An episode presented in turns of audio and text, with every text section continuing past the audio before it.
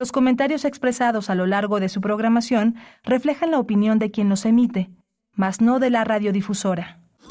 Radio UNAM presenta Primer Movimiento. El mundo desde la universidad. Se prenden los micrófonos de esta emisora al aire en vivo con ustedes para que inicie primer movimiento de 7 a 10 de la mañana, 7 con 6 minutos, 7 con 6 minutos hora del centro del país. Buenos días, bienvenidos, bienvenidas. Estamos iniciando la emisión de viernes. Hoy es viernes 26 de enero del 2024 y nos complace mucho saludarles, darles la bienvenida en estas frecuencias universitarias 96.1 en FM y 860 de amplitud modulada, también en la web, en nuestras mm, prestadas redes sociodigitales, arroba P Movimiento en X. Les saludamos, les saluda eh, en, esas, en esas latitudes eh, digitales, está Tamara Quiroz por allá, y acá en cabina se encuentra Rodrigo Aguilar, como cada mañana en la producción ejecutiva, Violeta Berber en la asistencia de producción, está también el señor José de Jesús Silva en la operación técnica de la consola, Eduardo Castro en el servicio social, todos ellos del otro lado del cristal y aquí en los micrófonos, Miguel Ángel Quemain, buenos días. Hola Berenice, buenos días, buenos días a todos nuestros radioescuchas. Estamos eh, con, un, con un menú interesante, vamos a arrancar con PQGU, la radio internacional de una muestra de la rara flora y la fauna musical, un libro que ha hecho coordinado Alejandro Cárdenas López. Él es doctor en comunicación por la Universidad Iberoamericana, académico de tiempo completo en la misma universidad, director Radio Ibero 90.9. Y vamos a hablar también con José Luis eh, eh, Aragón. Él es fundador de Pocahú, eh, productor, locutor radiofónico, que tiene uno de los personajes del programa y bueno, pone reggae la PKJU Radio Internacional cumple dos décadas de existencia y han, eh, pues, se, están celebrando, festejando con una publicación de la cual hablaremos, como ya has dicho, Miguel Ángel. Hoy, hoy viernes también tenemos Radio Teatro, El Patio Cuadrado de Amparo Dávila, ni más ni menos para esta mañana, para, pues, cerrar, el, en realidad es el último viernes de este mes, de este primer mes del año. Y, bueno, pues también de una vez les invitamos a que participen a que participen con sus propuestas musicales, con sus peticiones, con sus complacencias. Si quieren dedicar, también se vale. Eh, que vayan, acudan a nuestras redes sociales para pues decirnos, orientarnos musicalmente esta mañana, qué es lo que vamos a escuchar. Ustedes ponen la música. Vamos a tener también eh, la, la, reforma en materia de pueblos indígenas que lleva congelada más de dos años. Con Mayra Olivo, ella integra, es parte de la comunidad zapoteca de Juchitán y parte de la aldea. Tendremos en la nota internacional una, pues un análisis, un balance sobre Alemania y el avance de la ultraderecha, pero también de las manifestaciones, grandes manifestaciones, grandes congregaciones de eh, ciudadanos y ciudadanas alemanas que tuvieron lugar este fin de semana en rechazo precisamente al avance de la ultraderecha. Vamos a conversar con la profesora Alma Rosa Amador Iglesias con este tema. Ella es licenciada en Relaciones Internacionales, es maestra en estudios internacionales por la UNAM y profesora del Centro de Relaciones Internacionales en la Facultad de Ciencias Políticas y Sociales de esta Casa de Estudios. En la poesía necesaria tendré la oportunidad de ofrecerles más de monogamia, porque mm, a petición popular, más aforismos de Adam Phillips sobre el tema. El clamor popular eh, toma, toma las riendas en esta emisión con la poesía necesaria y en la mesa del día tendremos música, música los eh, quienes son es la banda de rock, folk y pop que estará, que bueno, que tendremos eh, para ustedes y también que se estarán presentando en el Teatro Bar El Vicio. Vamos a conversar con dos de sus integrantes, Julio Gándara y también, bueno, quien está a cargo de la composición, las guitarras, programación y los coros y también con Carolina Blanco, integrante de los quienes son y responsable de las percusiones y teclados. Música para la mesa de esta mañana. Y bueno, hablando de música, de nuevo les recordamos que ustedes ponen la eh, programación musical esta mañana aquí en Primer Movimiento. Cuéntenos qué quieren escuchar y si no quieren escuchar algo en particular, cuéntenos cómo va su mañana, cómo cierran esta semana, cómo pinta su fin de semana. Ya tenemos nos dice Rodrigo, el productor, que ya empieza a oler a tamalitos. Ah, sí, sí. Pues sí, ya se acerca, ya se acerca y hay compromisos, hay compromisos que cumplir. No nos agarre desprevenida esa obligación sagrada de cumplir con los tamales del 2 de febrero, del Día de la Candelaria. Todavía falta, tenemos tiempo para organizarnos y pues bueno, eh, queremos radioescuchas responsables con sus compromisos del 2 de febrero. ¿Con qué, con qué canción vamos a empezar, Mira? Vamos a, vamos, hoy vamos a arrancar. Bueno, yo la tengo por acá, la tengo por acá. Si, si, si te causo complicación, eh, vamos con Son Rompepera y La Perla. Precisamente esta canción, un amable recordatorio, El Tamal. El tamal.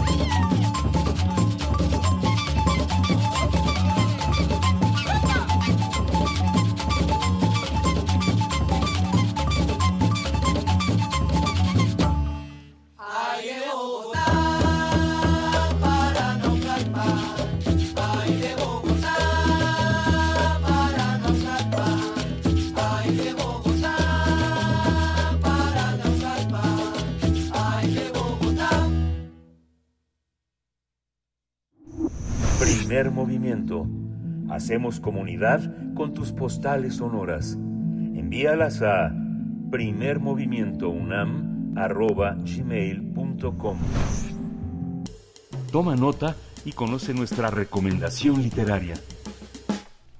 Pocahú Radio Internacional, una muestra de rara flora y fauna musical es el título del libro que narra la historia de esta isla sonora llamada Pocahú, que a través de la frecuencia de Ibero Radio emite sus ondas radiales y ofrece una diversidad musical más allá de la mercadotecnia dominante. Se trata de un esfuerzo radiofónico con una historia de ya 19 años, cumple este 2024, que se ha mantenido en la preferencia del público de Ibero 99. PKJU nació en 2004, 2004, 2005, gracias al interés de Uriel eh, Baisel, de Melisa Suárez y José Luis Aragón, que es uno de nuestros invitados, quienes con un espíritu altermundista impulsaron una propuesta armados de discos compactos, de sedes y cassettes con música de medios no oficiales, sobre todo música africana, árabe, balcánica, entre otras. El programa se transmite los sábados y domingos de 11 a 1 de la tarde a través del 90.9 de FM. La selección musical nos ofrece un mapa sonoro del mundo y en la conducción de, Peque, de, de Pocahú esta de Radio Internacional es realizada por personajes ficticios que navegan entre distintos géneros musicales. El libro que coordinó Alejandro Cárdenas fue presentado en la pasada edición de la FIL de Guadalajara. Y vamos a conversar sobre la PKJU, sobre también Ibero 99 que está de aniversario cumpliendo dos décadas, um, pero la PKJU Radio Internacional, una muestra de rara flora y fauna musical. Nos acompaña Alejandro Cárdenas López, doctor en comunicación por la Universidad Iberoamericana, académico de tiempo completo ahí mismo en la Ibero y exdirector, exdirector de Radio de Ibero. Bueno, la conocíamos como Radio Ibero, pero es Ibero 99. ¿Cómo estás, Alejandro? Muy bien, muchísimas gracias por la invitación, muchas gracias por estar aquí. Me da mucha emoción poder acompañarlos, no solo ya como profesor de la Ibero, sino también como ex profesor de la UNAM, di clases en la Facultad de Ciencias Políticas por algunos años Ah, ok. y pues me da mucha emoción estar también aquí. De nuevo en tu casa. Así es. Bueno, está también eh, José Luis Aragón, él es productor, locutor radiofónico que tiene uno de los personajes del programa Pone Reggae y es el encargado de la edición actualmente. Bienvenido, José Luis Aragón. Hola, buenos días a todo el auditorio de Radio UNAM. Yo soy egresado de la UNAM y me gusta siempre decir mi número de cuenta. ¿Sí? Soy 93 30 77 4-1 y egresé de la heroica preparatoria número 5. Tres años campeones del Interprepas de básquetbol. Sabes, A- amo mucho mi universidad y, y Radio UNAM. Venía mucho antes, cuando estudiaba en la FES Aragón, en la ENEP Aragón. Entonces venía mucho con Emiliano López Rascón a echar cotorreo. Entonces, sabes, quiero mucho a Radio UNAM y a mi universidad. Muchas gracias por estar, por estar los dos por acá. Bueno, pues eh, entre, entre también entre radios universitarias hay una, una querencia eh, eh, linda, ¿no?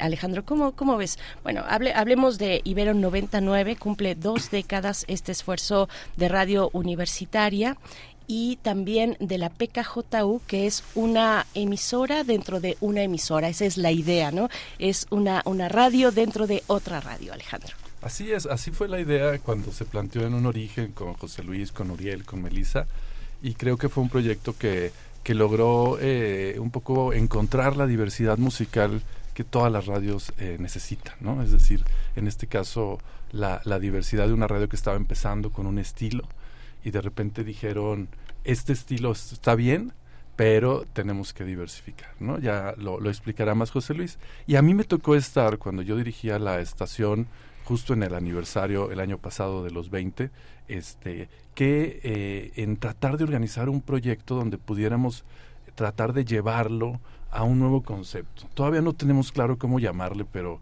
le decimos radiolibro o audioilustración.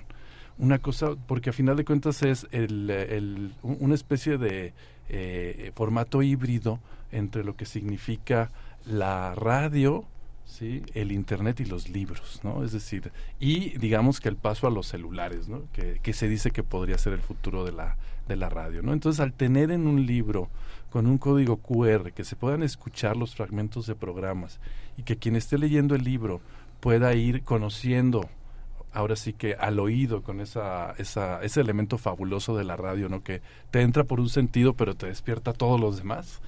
Eh, poder compartirlo, creo que así. Es un libro colectivo, a mí me tocó solo coordinarlo.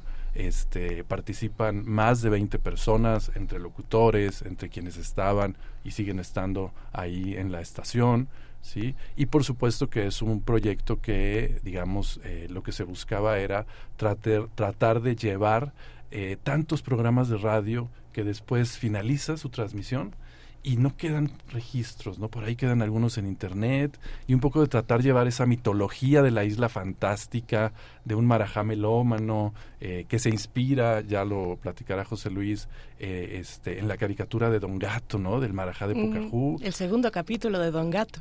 Precisamente. Ah, ¿sí? es Ah, el segundo, es el sí, sí, sí. Sí, es de los primeritos, por eso todo el mundo conoce al marajá de Don Gato, ¿no? Perdón, Claro. Alejandro, te interrumpí. Y, y bueno, a final de cuentas, el, el proyecto eh, tiene una conceptualización de lo que es la radio y el buen humor. Se piensa desde ahí, ¿no? Un poco qué tan importante es que a través de la radio se haga, eh, eh, se hagan productos cómicos, eh, productos eh, como lo fue en su momento, por supuesto, en sus inicios, el hueso, por ejemplo, el risámetro, los tepichines, la luciérnaga en Colombia, eh, tantos proyectos que muchos autores vinculados con radio, como Ricardo Aye, por ejemplo, pues hablan de la importancia de la radio como imaginación y de pensar la radio desde la lógica del buen humor, porque a través del buen humor es es donde probablemente muchos ciudadanos eh, nos podemos reír de nuestros problemas, ¿no? Nos podemos reír a veces de nuestras tragedias y a veces son las únicas vías para poder desahogarnos cuando estamos en momentos difíciles, ¿no? Y ahí es donde la radio tiene ese potencial y creo que este proyecto se contempló como una radio dentro de otra estación de radio que pudiera encontrar y recuperar todo eso, ¿no? Personajes que tocan todo tipo de música, música balcánica, como lo mencionaban, pero también eh, sonidos de Israel, sonidos árabes, por supuesto, es, eh, de todo tipo de música y con los locutores en personaje, ¿no? Todos sabemos, ¿no? Que la radio puedes tener un personaje, pero tener un personaje dentro de tu propio personaje es fabuloso. Es maravilloso. Yo fui la señora Berenjena un buen rato por acá en estas frecuencias, pero era mi, mi, mi momento nocturno. ¿Cómo, qué, qué, qué momento tan, tan potente de Ibero 99, Radio Ibero en esos momentos, ¿no? Estaba también por ahí Tricerable, Tricerable que era eh, pues una cosa ahí extrañísima donde hacían pedazos y destrozaban con, con, eh, a través del micrófono pues esa, esa una idea, ¿no? Una idea finalmente. Está Diego Ibáñez por acá en la noche, que, que estuvo también en Tricerable. Eh, José Luis, cuéntanos, ¿cómo, además, ¿cómo pasas de la UNAM, llegas a, a la Ibero? Hay ahí una simbiosis y un intercambio que está interesante entre radios universitarias, ¿no? Pues sí, mira, es bien difícil hablar de un solo Pocahú de en estos pues, ya casi 19, 20 años por la cantidad de gente que ha transitado por los guiones y por los micrófonos de, de, Pocahú. En realidad creo que nace con una con un espíritu mm, si me preguntas esa cuestión de entre radios pues yo llevo muchos años haciendo radio me tocó muy joven el zapatismo entonces me tocó participar en XZLN la estación del pasamontañas después fui pues miembro fundador de la que huelga en 1999 después de ahí saltamos a radios como la voladora radio como el H ruido entonces tuve una formación de radio comunitaria, guerrillera. La verdad es que agarrábamos y construíamos transmisores y los poníamos donde fuera. Y justo me tocó la quinta cumbre ministerial del OMC en Cancún. Y entonces, pues en ese viaje, pues nos encontramos mucha música, encontramos mucha gente. Cuando conocí a Uriel Weiser, en realidad, pues yo traía una gran cantidad de música y de formatos, sí, evidentemente cassettes, traía muchos de minidiscos llenos de música, sí, cantos yo de Lincoln Dove, eh, Tarantela y párale de contar, o sea, era todavía no Mix Up en ese momento empezaba a poner un stand que decía World Music. Y entonces pues nosotros decíamos, es que no nos complace la etiqueta. Qué difícil es. Entonces nos poníamos a escuchar música, Uriel y Melissa y yo hacíamos sesiones de viniles, hacíamos sesiones de, de, de CDs también. En ese momento se ocupábamos muchos CDs. Entonces tenía como este espíritu de un, poco de lucha en realidad. O sea, sabes, Pocahú nos servía en el primer, en la primera época para decir cosas que eran muy difíciles de decir en la radio de manera de frente. Entonces podíamos reclamar a un estado imaginario cosas que quisiéramos reclamarle al Estado de manera real. Entonces el, po- el, el- el Marajá era como un lugar preciso para decir cosas que difícilmente podíamos decir. Entonces buscábamos una manera de decirlo de una forma creativa, ocupando el lenguaje radiofónico. Entonces siempre era como buscar una canción adecuada y esa canción hacerle una historia desde el Pocahú, pero desde el afán del reclamo. O sea, ¿sabes? Si subían las tortillas en México, yo veía la forma de subir las tortillas en Pocahú. O las piñas, ¿no? Exacto, o sea, de alguna manera Sí. podían no ser tortillas, pero podía haber sido, subió eh, El coco. algo en Pocahú. Ajá. Entonces era un paralelismo de cómo decir sin decir y además hacerlo trascendente, donde digamos que el nodo principal era una canción. Entonces había que inventarle una historia pocajuta a la canción. O sea, decir, ah, esta canción se la cantaba la nodriza al marajá cuando...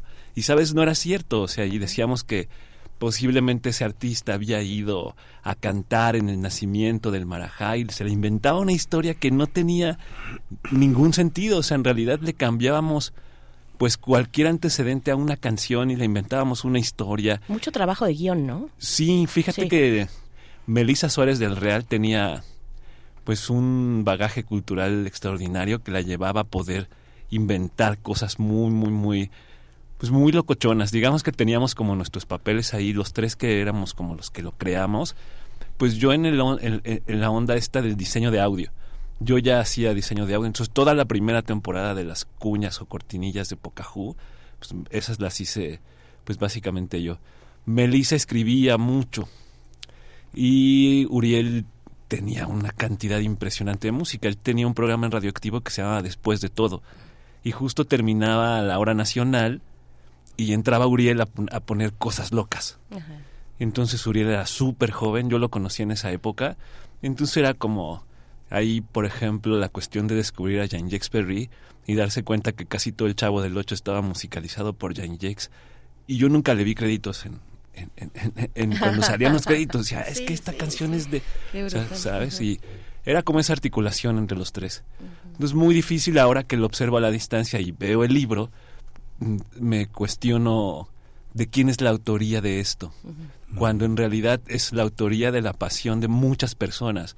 Porque aquí lo interesante de este proyecto es que la gente que está involucrada en cada uno de los conceptos que se generaron después para la PKJU, que era la búsqueda de que fuera una isla, que esa isla tuviera su radio pública, pero además esta radio pública de Pocahú está hecha con tres eh, centavos.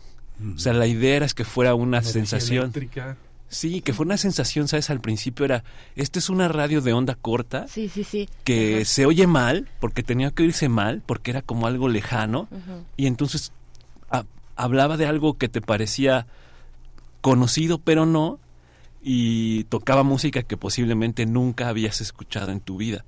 Pero entonces esta idea, porque pasó a otro, ahora está como en otro nivel, Sí, nos fueron contando la historia, la historia, momentos, episodios de la historia de la isla de Pocahú, ¿no? claro, pero también la cuestión es cómo se fue perdiendo esta cuestión del que se oiga mal, Ujú. O sea, que es como una radio de AM que estás buscando sintonizar y hay...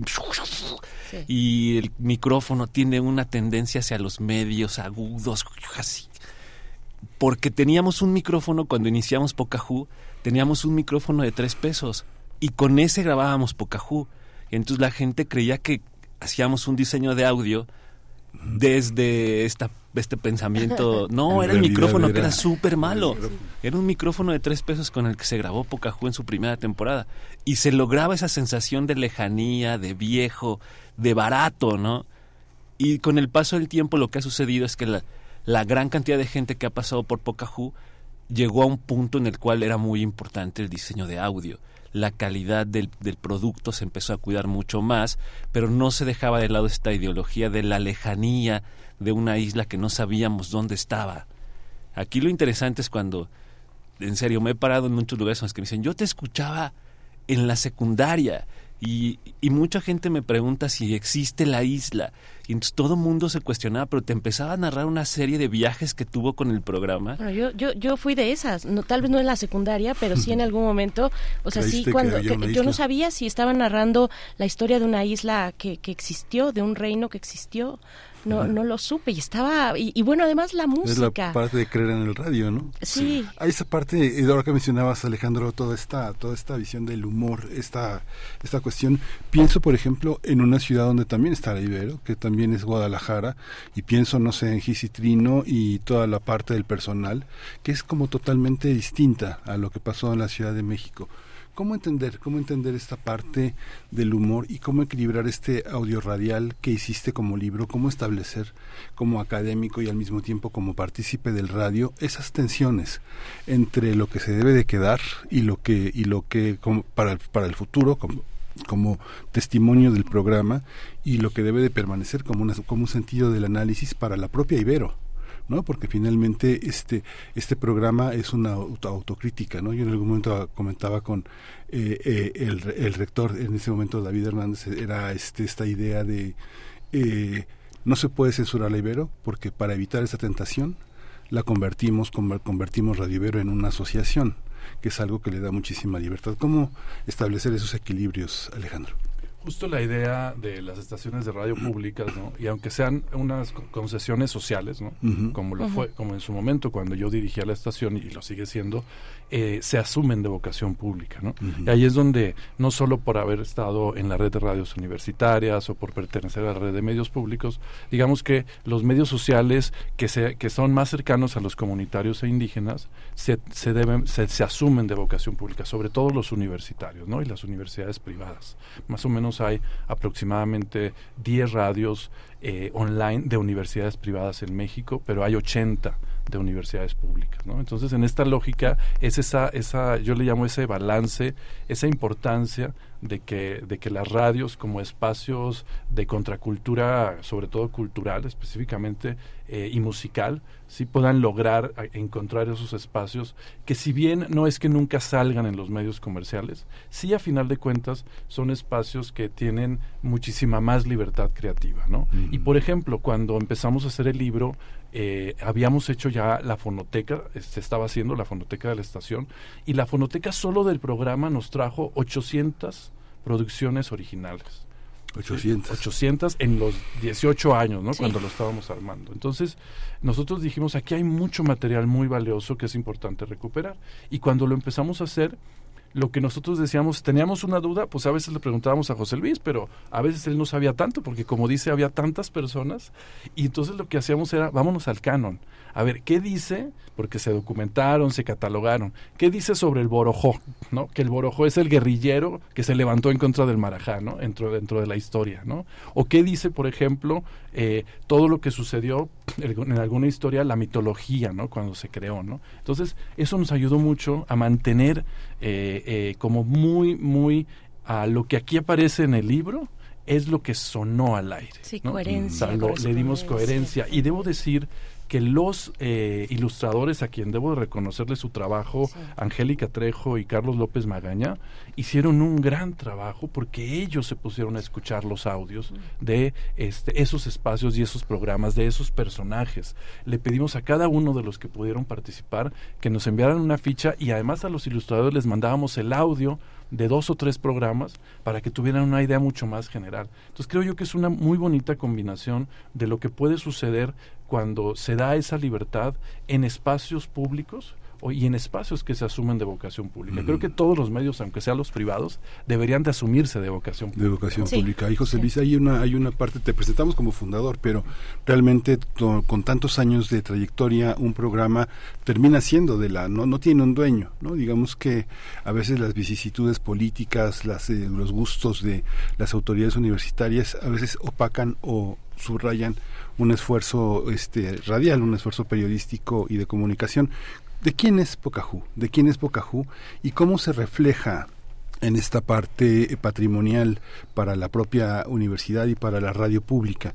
Este, si uno revisa la historia, muchas de las canciones que pusieron ahora tienen derechos de, autor, se volvieron comerciales muchos de los grupos que, que se escucharon por primera vez ahí y que no se escuchaban en ninguna otra parte.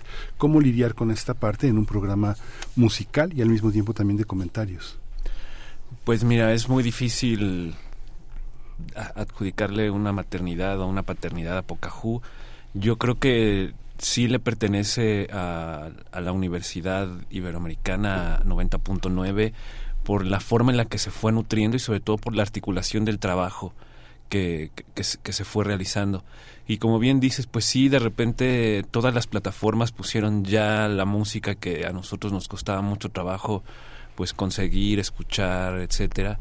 Entonces ahí es como una, una respuesta complicada, ¿no? Creo que es un legado para la radio internacional, como bien lo dices, porque pues en algún momento se estuvo exportando el proyecto a otros países, ¿no? Estuvo mucho tiempo en Gladys Radio Palmera en Europa y en España, hasta estuvo rankeado en algunos premios europeos.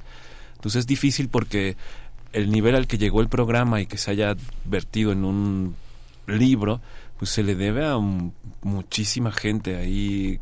Lo que sí quiero creo subrayar es que toda la gente que estuvo ahí pues tenía una pasión por lo que ponía. O sea, la gente que ponía el programa de música balcánica vivía una escena musical internacional. En mi caso particular que hacía un programa que abordaba el reggae, pues tengo 25 años cubriendo el reggae en México. Vivo la escena y conozco la escena internacional. Entonces todos los ejemplos de quienes están haciendo o hicieron algo en Pocahú eran esas personas que estaban sumergidas en la música desde muchas perspectivas, como escucha, como promotores, como músicos inclusive, porque muchos de los personajes que han pasado por, por Pocahú tienen bandas.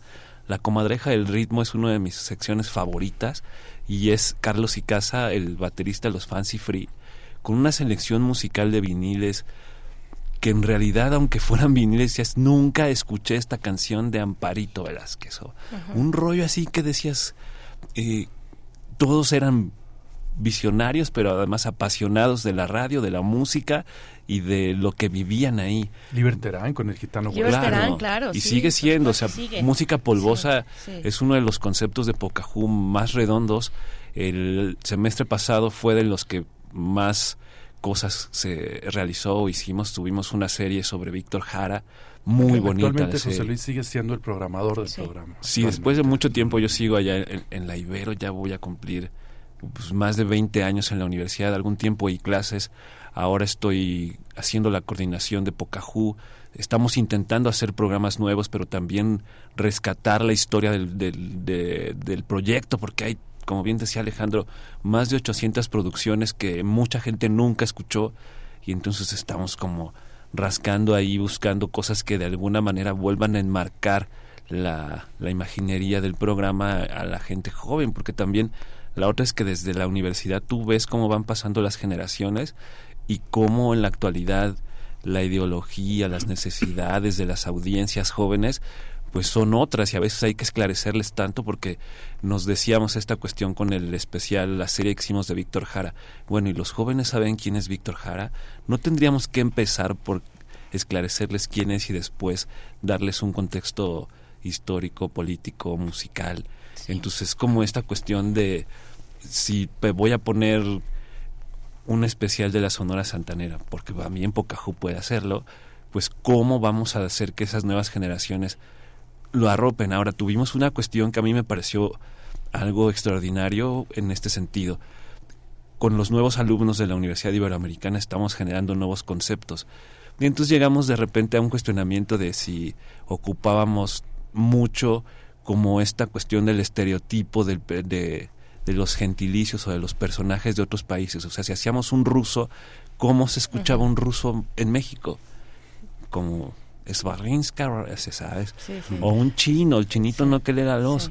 Pero entonces no queríamos caer en una falta de respeto ante la estereotipación de las personas.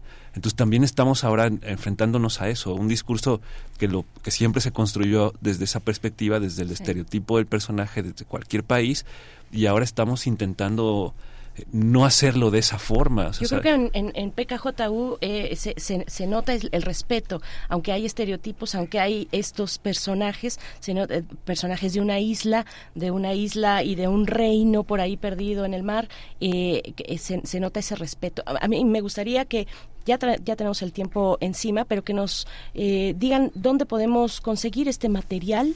Eh, nos acercamos que a la página de Ibero, eh, de, la, de la universidad. Sí, se encuentra en la, en la página de Ediciones Ibero. Va a estar, por supuesto, en todas las ferias del libro de este año. Inició en la FIL. También en, en las librerías, este, entiendo que se, se encuentra, ¿no? Se, se, se pi- se pide. Y también en línea, en pues, los, los eh, digamos, sitios en línea que, que venden libros, ¿no? Se, Sí. se va a poder encontrar, por supuesto. Y decir solo que el programa, el libro se llama PKJU, una muestra rara de flora y fauna musical. Y ahí es donde se da su particularidad. Cada personaje tiene 10 propuestas musicales y dentro del libro al final hay una mapa de ritmos y géneros de música del mundo que podría ayudarnos un poco a salirnos de la lógica tradicional. Muchas gracias por la invitación. Gracias a ustedes. No se pueden perder este material. Alejandro Cárdenas, muchas gracias. José Luis Aragón, pues larga vida al Marajá y aloja, Marajá. Aloha, Marajá. Aloha. Vamos con el radioteatro. Vamos con el radioteatro. Este cuento, eh, Patio Cuadrado, forma parte de este gran libro de cuentos que se llama Árboles Petrificados. Es una producción de Descarga Cultura UNAM y la autora es Amparo Dávila. Cuando cuentes cuentos, recuerda los de primer movimiento.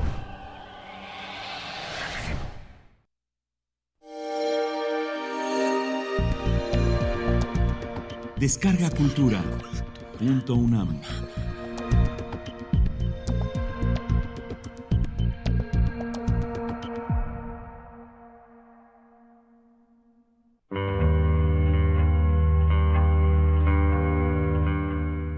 El patio cuadrado. Amparo Dávila.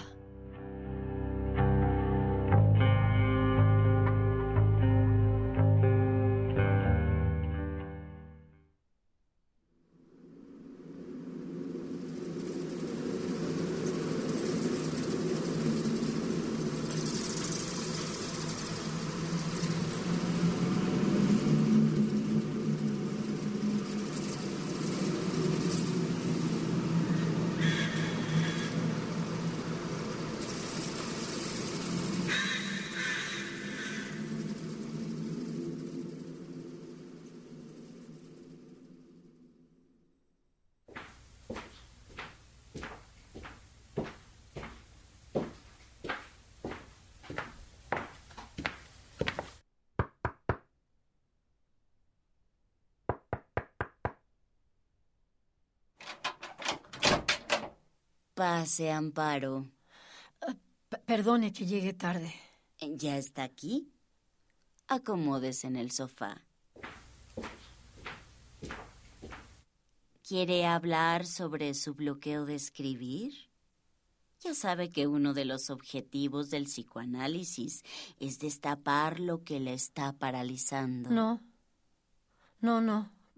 Prefiero no hablar de ello de momento. Bueno, entonces reláteme sus sueños. Otra vez soñé con el patio cuadrado, con los corredores y habitaciones a los lados. Cuéntemelo. Atardecía y estaba... Ya sabe, como si lo estuviera viviendo en el presente. Atardece y desde el patio descubierto puedo ver un crepúsculo rojo como un incendio o un mar púrpura. Horacio está junto a mí viendo el atardecer. En los rincones de los corredores hay unos embosados replegados y quietos. Ni Horacio ni yo hablamos, pero, pero de pronto descubro la silueta de un hombre, clavado como un puñal negro en el crepúsculo rojo, clavado en el borde de la alta cornisa del patio. Se va a matar. ¡Sálvalo, Horacio! Horacio ya no está a mi lado y me tranquiliza saber que ha comprendido y va a salvar al hombre. ¿En, en dónde estás, Horacio? Ah, ahora lo veo. Está frente al suicida en el otro extremo de la cornisa, en idéntica actitud, como dagas clavadas frente a frente. Se va a matar. En ese instante Horacio salta al vacío y los embosados que estaban inmóviles se arrojan sobre su cuerpo caído y hacen un sonido siniestro. ¿Qué, qué es ese ruido? Tranquilícese, son solo unos cuervos peleándose por unas carroñas en la calle. Cerraré la ventana.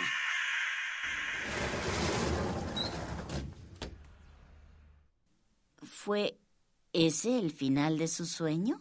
No.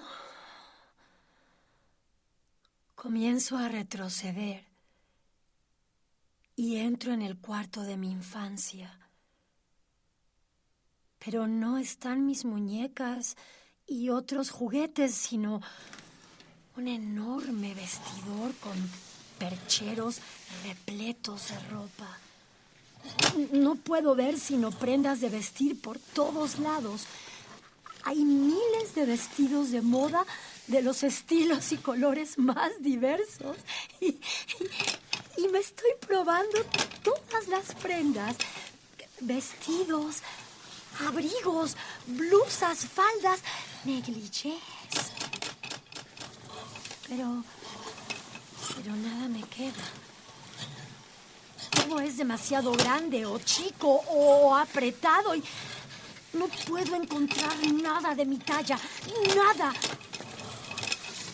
De repente, oigo la voz de usted que me llama una y otra vez de entre la ropa. La estoy buscando. Olivia, ¿E- ¿en dónde está? Olivia. Aquí, en el centro del cuarto. Remuevo prendas y más prendas para alcanzarla, pero, pero la ropa y los percheros se multiplican y no me dejan llegar hasta donde está usted. Por fin salgo de ese mundo de ropa y la veo vestida toda de negro, velado el rostro por gasas negras. Pregunto qué hace aquí, en mi sueño. Estoy muerta. ¿No te has dado cuenta de que hace mucho tiempo que estoy muerta? Avanza hacia mí y cuando aparta sus velos, no hay rostro, sino una cavidad donde miro al vacío. Me sigue diciendo que está muerta conforme se acerca y me lanzo contra aquella maraña de vestidos que se convierten en, en- murciélagos y, y búhos, buitres y telarañas conforme los quito de mi camino. Se terminó nuestro tiempo de hoy, pero la veo en unos días.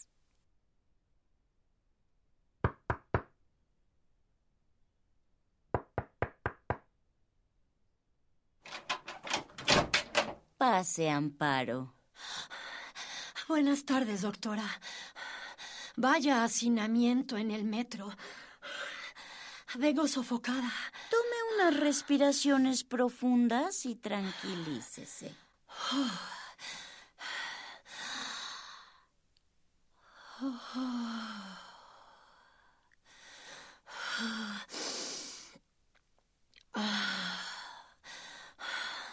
Doctora, necesito que me ayude a interpretar estos sueños. Sé que son la clave de algo. Empiece. Estoy en una habitación con dos personas mayores, sentadas frente a una mesa triangular, leyendo un libro bajo una luz blanquísima. Mi súbita aparición las sobresalta y levantan la vista para mirarme con detenimiento. Estaban leyendo la interpretación de los sueños de Freud. Quiero consultarles algo que me preocupa desde hace tiempo. Un hombre, e- el mismo de siempre, me persigue con un puñal todas las noches cuando duermo. Me aterra pensar que algún día me va a alcanzar y, y ya no podré despertar.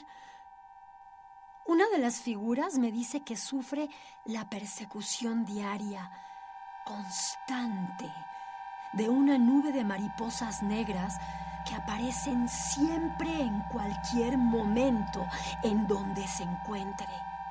Es una nube espesa que se cierne sobre su cabeza y se desplaza al mismo ritmo de su carrera, no dejando sitio donde protegerse.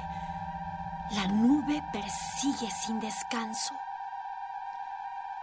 A veces la siento ya tan cerca de mí que tengo que llevarme las manos sobre la cabeza y, correr agachada, casi pegada al suelo. Imágenes, símbolos, persecución siniestra. Ya sabe, no hay escapatoria posible cuando se huye de uno mismo. El caos de adentro se proyecta siempre hacia afuera. En el sueño el hombre viejo dice que encendamos el fuego y adoremos a la magia roja, vibrante y abrasadora.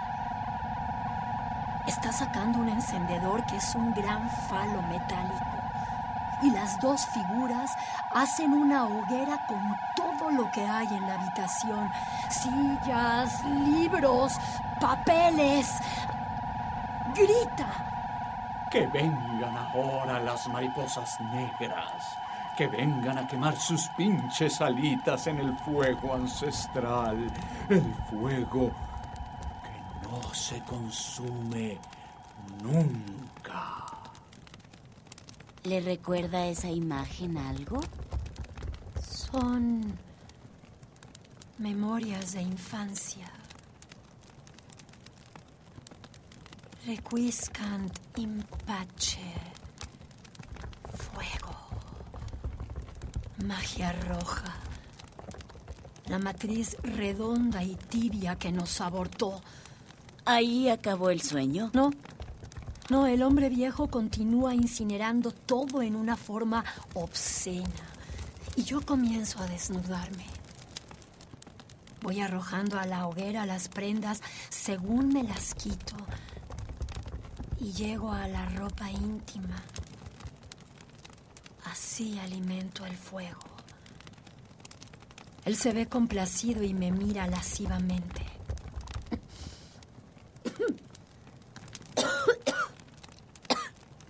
El, el polvillo de las alas quemadas de las mariposas negras se me mete en la garganta y el humo comienza a asfixiarme. Tranquilícese. Ahora le doy un poco de agua.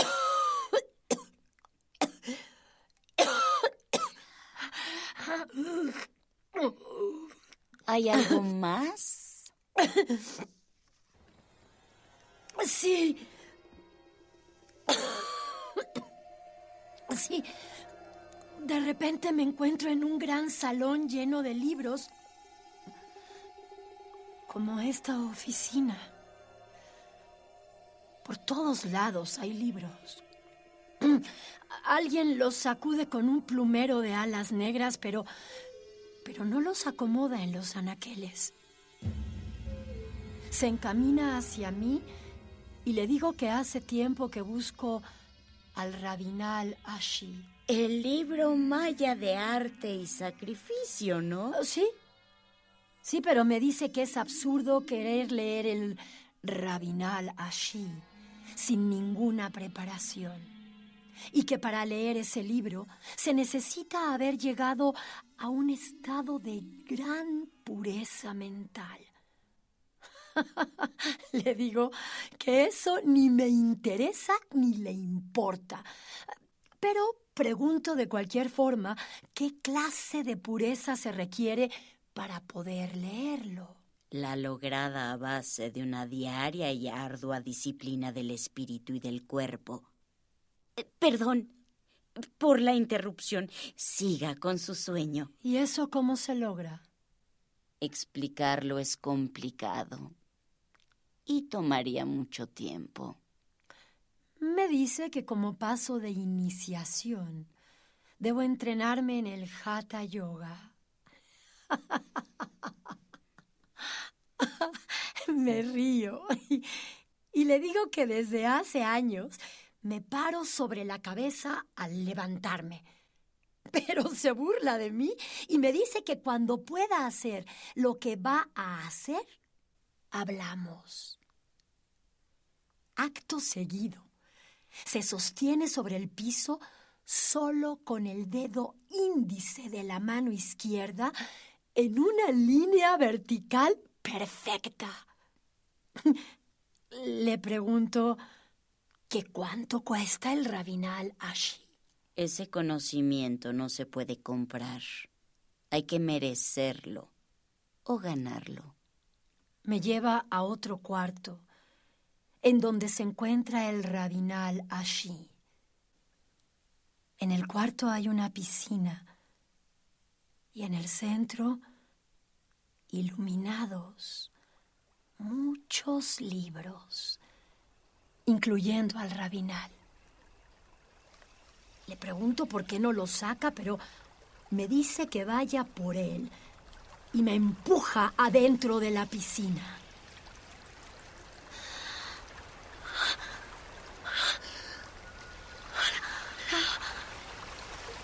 La piscina es más profunda de lo que pensaba y los libros mucho más abajo de lo que creía. Ah, me sumerjo, pero, pero los libros están más abajo de lo que creía y me hundo más y más cada vez. Ya, ya no tengo casi aire. Solo el suficiente para salir y respirar. Comienzo a nadar lo más rápido que puedo. Tengo que salir y respirar una vez más. Tengo, tengo que salir, pero mis manos chocan contra algo duro y metálico, como, como la tapa cuadrada de un enorme sarcófago. Dios, Dios mío, no puedo salir del sueño. Doctora, no.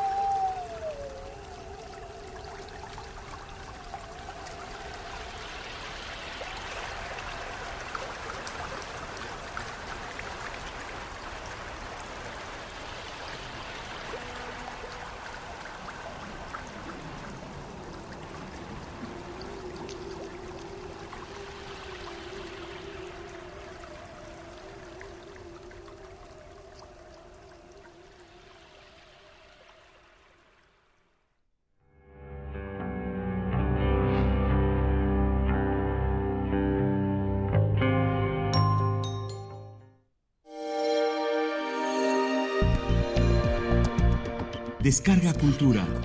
Punto UNAM.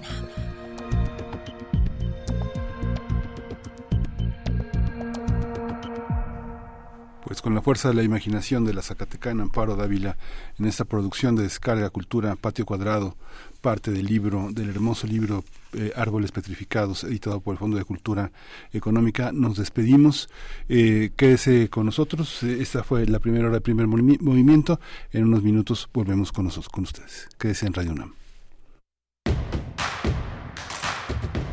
Síguenos en redes sociales. Encuéntranos en Facebook como Primer Movimiento y en Twitter como arroba PMovimiento. Hagamos comunidad.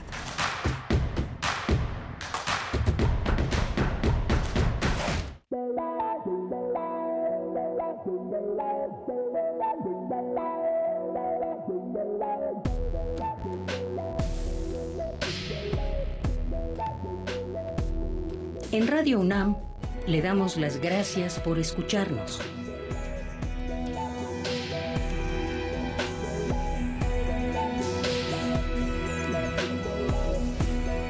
...860 en amplitud modulada. 96.1 en frecuencia modulada.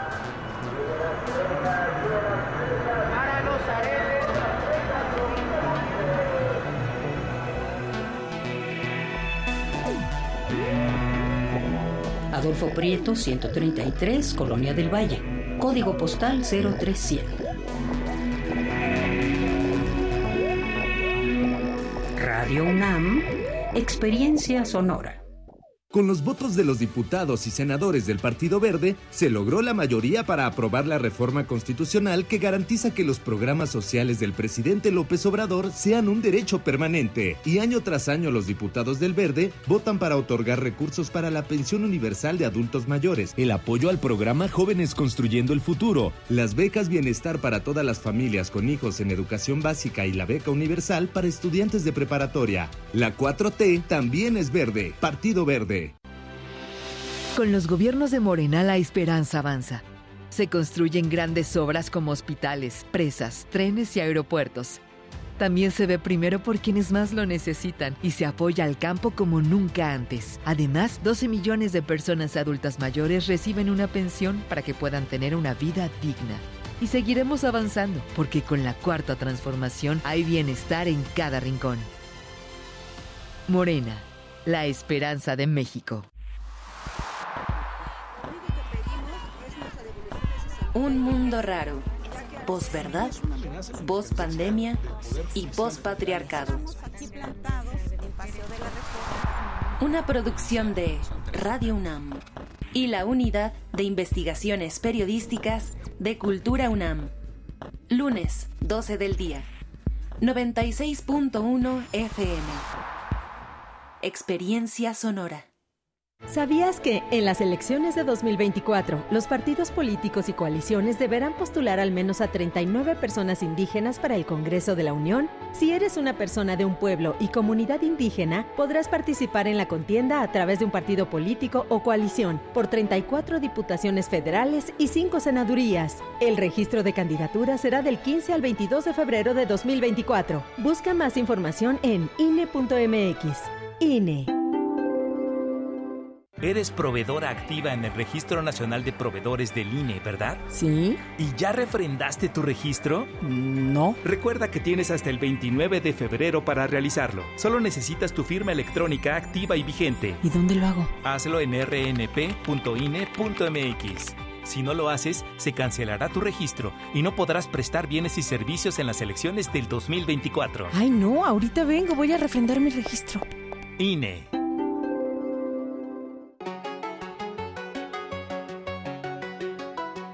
Hay más de una cara en todos los libros y más de una anécdota en sus procesos.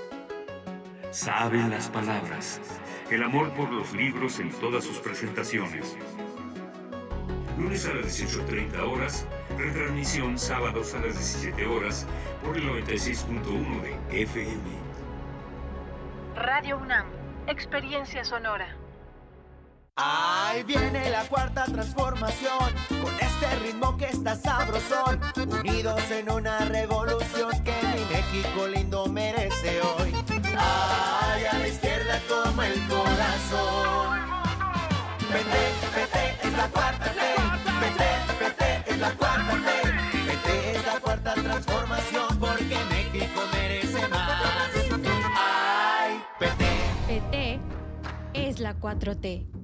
Los gobiernos de acción nacional tienen algo en común. Generan resultados positivos. En Aguascalientes, impulsa el trabajo y rompe suma récord en empleo formal. Guanajuato rescató las estancias infantiles. Querétaro ha invertido como nunca en obra pública. Chihuahua lleva atención médica y medicamento a todo el estado. Yucatán, según el Coneval, ha reducido la pobreza. Y con un Congreso de Acción, el cambio positivo es posible para todo México. PAN. Encuentra la música de primer movimiento día a día en el Spotify de Radio UNAM y agréganos a tus favoritos.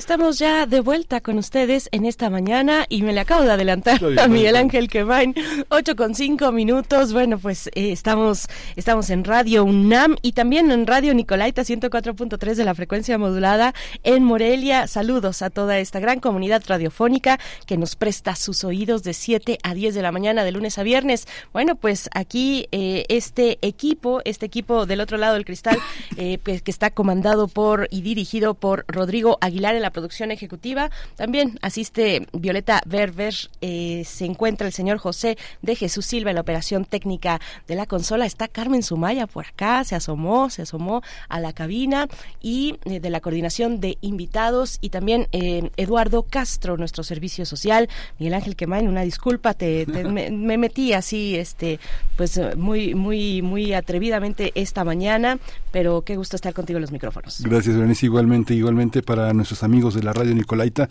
que están en un proceso de cambios también muy, muy interesante, muy rico y del que nos, eh, del que formamos parte cariñosamente, respetuosamente con esa gran radio universitaria, siempre, siempre tan importante en el concierto de las radios universitarias de nuestro país. Tenemos un menú también muy interesante en esta segunda hora de primer movimiento. Vamos a trabajar el tema que sobre la reforma en materia de pueblos indígenas que lleva congelada más de dos años. Vamos a hablar del tema con Mayra Olivo. Ella integra la comunidad zapoteca de Juchitán y es parte de Aldea. Tendremos también en la nota internacional una conversación sobre Alemania y las expresiones de rechazo, expresiones multitudinarias, manifestaciones este fin de semana en más de, en, poco, en casi 100 ciudades, ciudades en Alemania, rechazando a la ultraderecha. Vamos a conversar sobre este momento de la sociedad alemana con la doctora, la profesora Alma Rosa Amador Iglesias. Ella es profesora del Centro de Relaciones Internacionales de la Facultad de Ciencias Políticas y Sociales de la UNAM. Ahí es responsable de la edición de la revista de Relaciones Internacionales. Así es que quédense con nosotros. Estos son los temas para esta hora, la nota nacional y la internacional. Queremos saludar a las personas que se acercan a redes sociales y que nos envían comentarios y saludos. Rosario Durán desde muy temprano. Andrea Smart dice, eh, bueno, que nos pone por acá una sugerencia, una petición musical. Eh, igualmente Martelena Valencia y dicen, mm, el Zarco dice, no se les vaya a olvidar saludar al Marajá, pues no, acabamos de conversar en la hora anterior de una publicación eh, en el marco de los 20 años de Ibero 99 antes Radio Ibero, Ibero 99, que, eh, bueno, esta publicación de uno de sus programas más emblemáticos, que es la PKJU Radio Internacional, una muestra de rara flora y fauna musical, que es un programa que se lanzó al año siguiente después de la de, de, que se aperturaran las actividades, se abrieran, se iniciaran, inauguraran, perdón, las actividades, porque aperturar no existe, esa palabra no existe, según yo, pero eh, que iniciaran, se inauguraran las las actividades de esa radiodifusora universitaria de la Universidad Iberoamericana. Y bueno, vino la PKJU Radio Internacional con el Marajá de Pocahú y bueno, pues aquí estuvimos conversando al respecto de esta publicación y de ese proyecto que pues también está cumpliendo 19 años.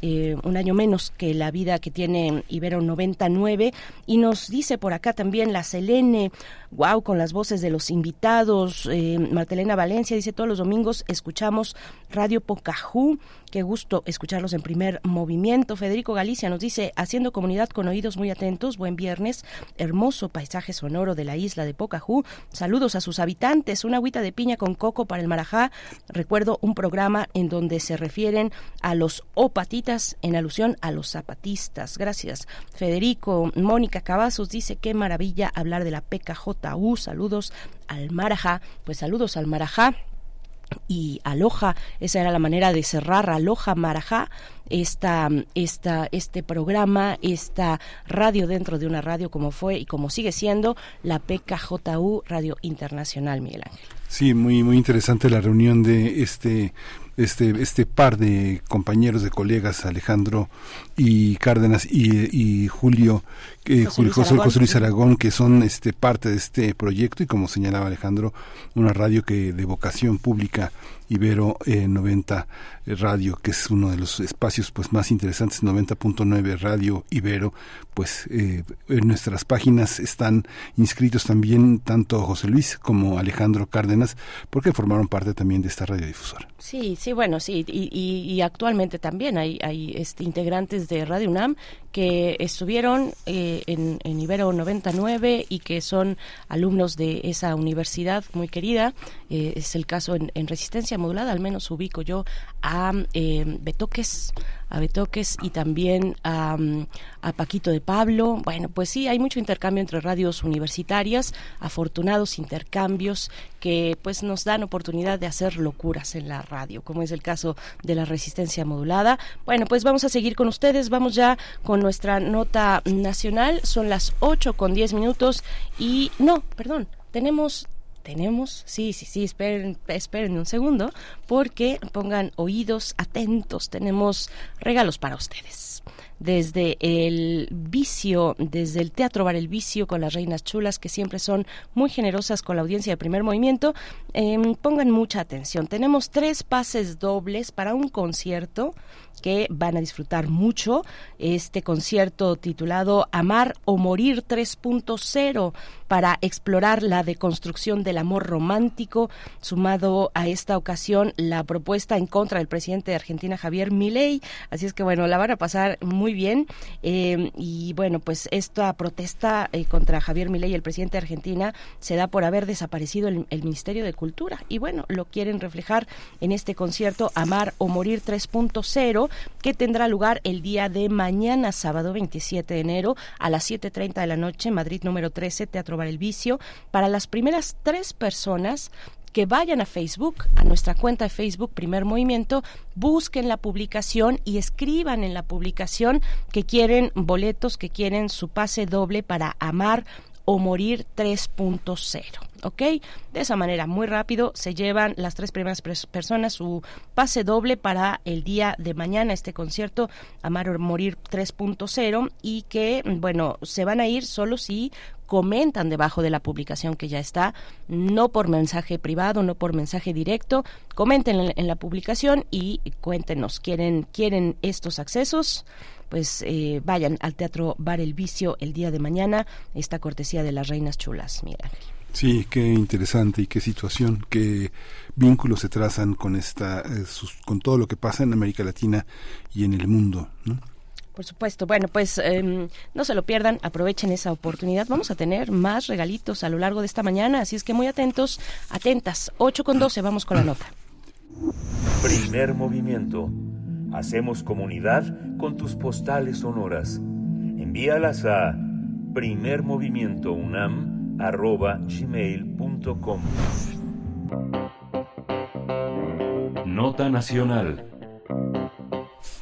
Los pueblos originarios y afromexicanos exhortan al Ejecutivo Federal a que la reforma constitucional sobre derechos de los pueblos indígenas y afromexicanos sea incluida en el paquete de reformas que va a ser presentado el 5 de febrero.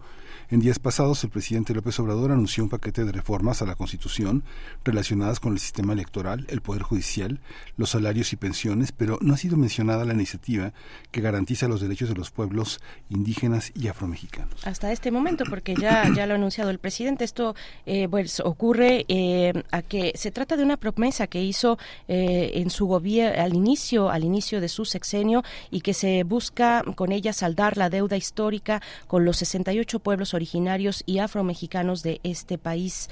Eh, pues bueno, se, eh, esta, esta reforma, esta propuesta que ha estado ahí congelada más de dos años en la Consejería Jurídica de la Presidencia y ahora pues ya ha anunciado el día de ayer, de hecho ayer Ayer. anunció el presidente López Obrador que la va a incluir en este paquete de reformas que va a presentar el próximo 5 de febrero.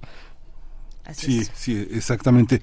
Este, esta misiva no deja de perder, eh, no deja de tener significado, no lo pierde con esta, esta consideración que anunció ayer el presidente, pero bueno, todo esto forma parte de una enorme, de una enorme situación, de un enorme síntoma que eh, forma parte de esta entrega que le atribuye aquí desde el 28 de septiembre del 21 le entregó, donde asumió el compromiso de enviar a la Secretaría de Gobernación y a la Consejería de la Presidencia para su análisis y posteriormente al Congreso de la Unión. Así que vamos a hablar del tema. Vamos a hablar del, del tema eh, ahora que estamos en este momento de, bueno, la último, el último tramo, la última brecha del sexenio eh, del presidente Andrés Manuel López Obrador y está, está por verse pues cómo se presentará y de qué manera y acompañada de qué otras eh, propuestas de reforma este próximo 5 de febrero. Y nos acompaña para hablar de este tema Mayra Olivo, integrante de la comunidad zapoteca de Juchitán y parte de la aldea. Mayra Olivo, Buenos días, bienvenida, qué gusto saludarte. Gracias por aceptar eh, conversar sobre este tema tan importante para todo nuestro país. ¿Cómo estás? Buenos días, al contrario, muchas gracias por el espacio. Sí, muchas gracias. Cuéntanos, eh, eh, cómo, cómo, Mayra, cuéntanos cómo, en qué consiste, en cuáles son los aspectos fundamentales que constituyen esta reforma constitucional sobre los derechos de los pueblos indígenas y afromexicanos. Claro, primero decir que esta iniciativa de reforma indígena pues se ha construido con un amplio consenso, ¿no? De los pueblos y comunidades. Recordemos que el Instituto Nacional de Pueblos Indígenas convocó a una serie de eh, consultas, de asambleas consultivas, en donde fueron las propias comunidades, las autoridades comunitarias quienes construyeron esta propuesta. Eh, se trata de reconocer a los pueblos y comunidades indígenas como sujetos de derecho público con personalidad jurídica. ¿Esto qué implica? Implica que tengan la capacidad jurídica plena para ejercer sus derechos y funciones de autoridad. Eh, es reconocer esta personalidad jurídica como derecho público, así como su capacidad de recibir y administrar sus propios recursos presupuestales en forma directa, proporcional, justa, equitativa. Se proponen también reformas al artículo 115 constitucional para reconocer a la Asamblea General y a otras instituciones colectivas de decisión como su autoridad máxima. Eh, recordemos también que esta eh, iniciativa pues plantea el reconocimiento del derecho al territorio, entendido como la totalidad del hábitat de las regiones que habitan los pueblos originarios. Eh, asimismo se reconoce la relación especial con sus tierras, territorios, recursos, bienes naturales, por otro lado, pues también se reconoce eh, y se consagra a nivel constitucional el derecho a la consulta y al consentimiento. Eh, por otro lado, pues también recordar que eh, se reconoce las asociaciones regionales de municipios y comunidades indígenas también como sujetos de derecho público. hay una serie de derechos también de las mujeres indígenas, de los migrantes, para poder participar en igualdad de condiciones el acceso a la justicia y también a la representación política. Es decir, hay una serie de, de derechos que ya existen, y eso hay que eh, enfatizarlo, que ya existen, ya están reconocidos en los instrumentos y convenios internacionales que nuestro país ha suscrito, pero es indispensable armonizar nuestra constitución con todos estos derechos para que efectivamente existan mecanismos que hagan efectivos estos derechos. Sí, eh, Mayra, ¿cuál, ¿cuál dirías? Bueno, nos, nos nombras una serie de derechos y también de, bueno, de derechos que están, los que están plasmados y los que todavía no, eh, precisamente de eso se trata esta, esta propuesta de reforma, pero digamos en el centro, ¿qué es lo que cambiaría? ¿Cuál es el espíritu de esta, de esta propuesta que se gestó, como has dicho, eh, de manera consensada entre los pueblos originarios? ¿Cuál es el corazón de esta propuesta? ¿Qué, qué, qué, qué cambiará en caso de ser aprobada? Porque estamos también en tiempos eh, pues ya muy cercanos al fin de este sexenio, pero bueno, es una, una deuda histórica finalmente esta, eh, de las más importantes deudas que tenemos en nuestro país. Eh, ¿cuál, es, ¿Cuál es el espíritu de, de la misma? ¿En qué cambiará la vida de las comunidades de aprobarse de esta manera la propuesta que se presentará el 5 de febrero? Y es muy importante comentar que, bueno, esta propuesta que se construyó tiene como piedra angular el reconocimiento de eh, la libre determinación y la autonomía y propone muchas eh, maneras de ejercer esa autonomía, respetando estos derechos territoriales, respetando eh, también la cosmovisión que tienen los pueblos, sus sistemas normativos internos, y justamente lo que permitiría es una nueva relación de los pueblos y las comunidades indígenas con el Estado, en donde estos derechos a la libre determinación y a la autonomía sean plenamente respetados. Recordemos que estamos en un contexto de atropello sistemático a los derechos de los pueblos, eh, con el despojo de sus territorios, de sus bienes naturales. Eh, estamos en un contexto complicado actualmente y esta reforma lo que permitiría es justamente hacer que estos derechos fueran eh, posibles y de ejercitar por, los, las propias comunidades y, los pueblos indígenas. También eh, vale la pena mencionar que esta propuesta no solamente reconoce derechos de los pueblos originarios, sino también consagra una serie de derechos específicos del pueblo afro, eh, que tiene que ver también con salvaguardar y fortalecer su identidad cultural, sus modos de vida, sus expresiones espirituales, todos estos elementos que integran su patrimonio cultural, también participar en la conservación, protección y, aprovechamiento sustentable de sus tierras, sus territorios. Es decir, esta propuesta, eh, pues es una propuesta que fue construida con este consenso de los pueblos y las comunidades y entonces estamos en un momento de observar que efectivamente esta propuesta que envíe el Ejecutivo al Congreso, evidentemente debe llevar todos estos elementos para poder decir que entonces se está dando cumplimiento a este proceso de consulta que eh, derivó con la entrega de esta propuesta de reforma constitucional por parte del pueblo yaqui al presidente de la República, ¿no? Esta, esta, este, esta, esta cuestión de la autonomía eh, corre el riesgo de siempre malentenderse. ¿Cuáles son los aspectos en los que inevitablemente están atravesados los pueblos y las culturas originarias en el territorio federal? Por ejemplo, el tema de la educación, que está ya, digamos, tiene muchísimos avances. Si uno revisa los libros de texto, eh, la, educación básica y la educación media ya son parte de esto. Las universidades interculturales ya tienen como requisito para profesores e investigadores tener una lengua originaria por lo menos este, muchos avances. En el terreno de la salud, temas como diversidad sexual eh, y, aborto, eh, interrupción, interrupción legal del embarazo son temas que también lo atraviesan y la perspectiva y la perspectiva de género.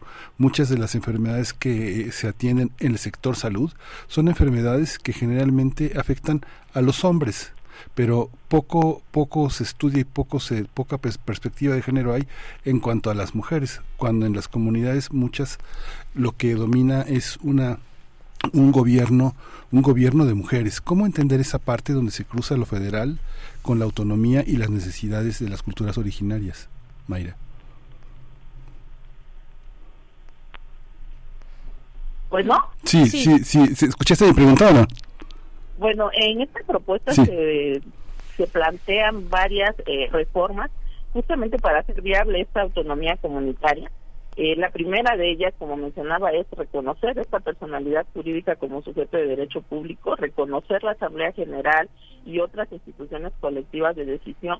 Me parece que todos estos eh, avances y todos estos elementos que quizás ya se pueden observar en el tema de la educación y en la salud pues necesitan eh, necesariamente pasar por esta eh, este reconocimiento de eh, las instituciones y los sistemas normativos que tienen las propias comunidades. Entonces, una forma de ejercer esa autonomía necesariamente tiene que ver con el derecho de participación plena y efectiva en la, en la formulación de los planes de desarrollo. esto también está propuesto en esta reforma en el artículo 15, en la fracción 5, y justamente eh, pues hay muchos mecanismos para hacer valer esta autonomía, decir que eh, todo, todo lo que se plantea en esta reforma de ninguna manera eh, vulnera no la unidad nacional ni el Estado de Derecho, por el contrario, lo que permite es que todas las personas en la diversidad puedan ejercer plenamente sus derechos. Sí, eh, Mayra, bueno, el presidente ya anunció ayer, después de un tiempo, se tomó bastante tiempo, eh, luego de que estuviera ahí esta propuesta, esta, esta iniciativa pues eh, prácticamente dos años ahí eh, parada en la consejería, anunció ya el día de ayer que la va a presentar este 5 de febrero junto con un paquete de otras iniciativas de distintas materias. Eh, lo que viene después, bueno, es el proceso en el Congreso. ¿Ustedes confían en que esta reforma será aprobada mm, eh, sin, sin mayores eh, dilaciones, sin mayor retraso, sin peros en, en esta? Bueno, pues por supuesto los, las y los legisladores tienen que hacer su trabajo de revisar, de revisión, de, de, de, de, bueno, lo que les, corresponde, digamos, en esta, en esta materia. Em, pero ustedes confían en que hay voluntad una voluntad política para que se apruebe esta iniciativa? Son dos momentos, ¿no? Estamos eh, justamente esperando la presentación de la iniciativa el 5 de febrero y lo primero es que eh, deseamos que esta iniciativa efectivamente sea congruente con todas las reivindicaciones que históricamente hemos hecho los pueblos y comunidades indígenas desde los acuerdos de San Andrés que siguen sin cumplirse que justamente en febrero no eh, se cumple un aniversario más pero es importante decir que de aquí al 5 de febrero nuestra mayor preocupación es que esta iniciativa que llegue al Congreso efectivamente sea la que se construyó en estos eh, procesos de consulta que convocó el INPI y que tienen un amplio consenso, ¿no? Un segundo momento efectivamente es, como tú comentas, pues toda la deliberación y la dictaminación y en su caso aprobación que tiene que hacer el Congreso y en ese sentido pues estamos en un momento en el que todas las fuerzas políticas, pero sobre todo eh, las personas que, que legislan, pues tienen también una obligación de legislar con una perspectiva de derechos humanos, respetando derechos colectivos de pueblos originarios. Y si esto lo hace, sin duda esta eh, iniciativa no tendría mayor problema en ser aprobada porque justamente lo que hace es armonizar nuestra constitución con todas estas obligaciones que ya tiene el Estado mexicano.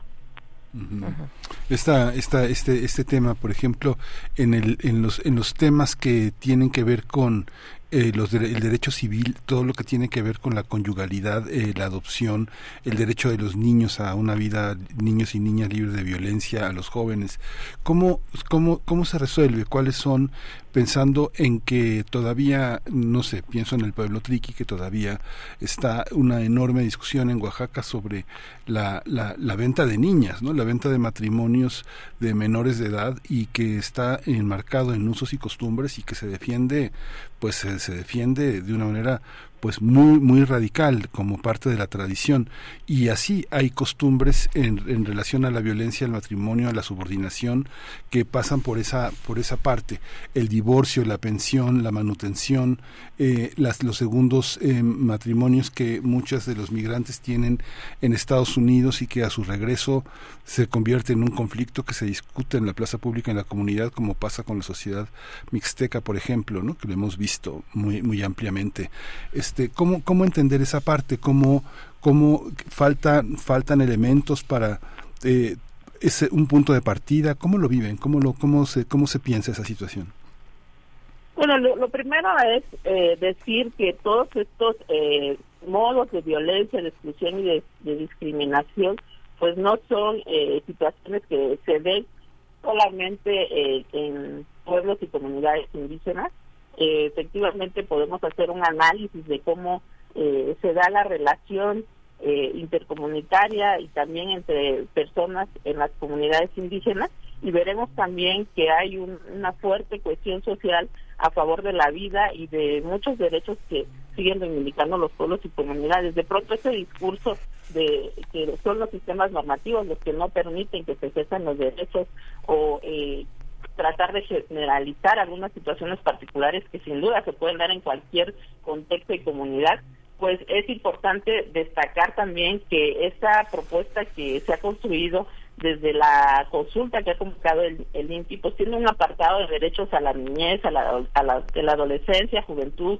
inmigrantes, y se establece la obligación del Estado de establecer políticas públicas para proteger a las comunidades y personas indígenas migrantes, tanto en el territorio nacional como en el extranjero. Eh, se está proponiendo una eh, reforma en el artículo segundo, en el apartado B, en la fracción octava, para establecer el deber del Estado de apoyar con programas especiales de educación, nutrición, a niños, niñas y adolescentes. Por otro lado, la obligación de las autoridades de garantizar el reconocimiento y atención especial eh, que deben de tener las personas indígenas. Se deberán establecer políticas, programas y proyectos que permitan el ejercicio pleno de sus derechos. El artículo segundo, en el apartado B, también en la fracción eh, decimoprimera, pues también está proponiendo esta serie de, de contenidos, de reformas y también se debe garantizar una vida libre de todo tipo de exclusión, discriminación y, y violencia, en especial de la violencia sexual y de género. Esto se está proponiendo en el apartado B, en la fracción igual eh, decimoprimera, en el párrafo segundo, justamente para crear políticas para prevenir y atender desde las adicciones, desde una visión de respeto a las identidades culturales, así como realizar medidas para evitar eh, las uniones, matrimonios y embarazos a temprana edad con perspectiva intercultural. Entonces hay una serie de propuestas que justamente lo que buscan es garantizar estos derechos de la niñez, de la juventud indígena y también de las personas migrantes que, pertenecen a pueblos originarios. Sí, Mayra, ¿cómo se dieron esos debates? Por ejemplo, en ese último tema que tú que tú abordas, desde el inicio nos enlistabas una serie de derechos, ¿no? Derecho al territorio, derecho a la consulta y el derecho a las mujeres de las mujeres, los derechos de las mujeres indígenas. Ahora mi compañero eh, hablaba, digamos, de varios tipos de, violencia y, la violencia contra las mujeres, eh, nos dices y lo sabemos, no es exclusiva de las comunidades y de la cultura, de las culturas originarias en nuestro país. Pero ¿cómo, cómo se dieron esos debates, por ejemplo, de la cuestión del matrimonio a temprana edad eh, eh, y, otros, y otros del, del, también del, de, la, de temas de, maternidad en, en, niñas, en adolescentes? ¿Cómo se, ¿Cómo se dieron esos debates dentro de las comunidades eh, en esta consulta que hizo y este llamamiento que hizo el INPI para generar esta, esta, esta propuesta? Bueno, decir, de entrada que estas eh, reivindicaciones no son recientes, eh, se han hecho históricamente desde los acuerdos de, San Andrés, pues también se planteaban estos derechos de las mujeres indígenas. Eh, dentro de la convocatoria que realizó el INPI, pues se convocó a autoridades, pero también a personas pertenecientes a los pueblos originarios. Hubo una amplia participación y los debates se dieron justamente en mesas de trabajo en donde se abordaron estos temas y se preguntaba cuáles tendrían que ser esos contenidos que debía llevar la reforma para garantizar estos derechos de las mujeres y que justamente dadas las condiciones de vulnerabilidad de las mujeres indígenas y afromexicanas, pues se propuso explicitar estos derechos, garantizar su participación en condiciones de igualdad, por ejemplo, en el ejercicio de los derechos de los pueblos y comunidades y en todos los ámbitos de la vida política, económica, social, cultural. Entonces, tanto en el apartado A como en el apartado B del artículo segundo, se propusieron eh, pues reformas que logren explicitar justamente esos derechos esta protección integral de la salud, del acceso a la educación, de los distintos ámbitos y niveles. Y pues estos debates se dieron en estos foros de consulta en donde participaron hombres y mujeres indígenas en donde se habló de otros temas que tienen que ver por ejemplo con la posesión titularidad y aprovechamiento de la tierra.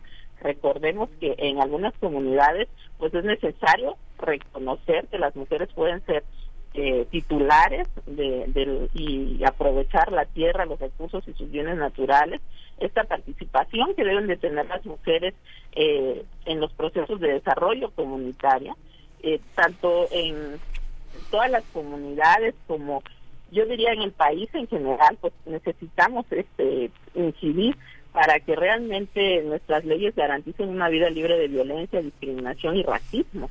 Eh, que existan efectivamente garantías de acceso a la justicia y al respeto pleno de todos los derechos de las personas. Entonces, en ese sentido, pues eh, sí hubo una convocatoria amplia en donde participaron autoridades, personas, hombres y mujeres, eh, jóvenes también indígenas y del pueblo afro. Y estos temas eh, se trabajaron en otros de trabajo, se debatieron y se pensó cuál era la mejor manera también de decir que hay un hubo un comité de expertos en, este proceso de consulta que recogió todas estas propuestas que salieron de las mesas de trabajo y redactaron este, eh, digamos, este articulado que se propone en la iniciativa de reforma. Sí, eh, Mayra, por último, es que tocas el tema de la justicia, que es fundamental. Eh, cuéntanos cuáles son los cuáles son los pendientes que de lo que toca a la justicia se vio, se ve reflejado en esta iniciativa que ustedes presentaron, em, porque bueno, tenemos eh, también el antecedente de la reforma, de la reforma eh, de justicia, de la reforma penal, de la reforma de derechos humanos también, donde se incluyen distintos derechos eh, y se ganaron distintos derechos que se han luchado por mucho tiempo para los pueblos y comunidades originarias, por ejemplo, tener bueno juicios juicios justos, lo que significa una una en su caso la necesidad de una persona traductora, ¿no? Que, que, que se entienda bien si una persona indígena se encuentra en un caso de eh, frente frente a la justicia, bueno, que entienda muy bien y con todos los elementos eh, las distintas etapas de su proceso, que tenga una traducción adecuada y oportuna. Eh, ¿qué, ¿Qué decir de eso? Y muchas veces esa traducción la realizan, bueno, pues claro, la mayoría de las veces la realizan las personas de las mismas comunidades originarias que se han tenido que especializar en a veces temas tan complejos, lamentablemente no debería ser así, pero tan complejos como los que se encuentran en, un proceso judicial. ¿Qué nos puedes decir de los temas de justicia?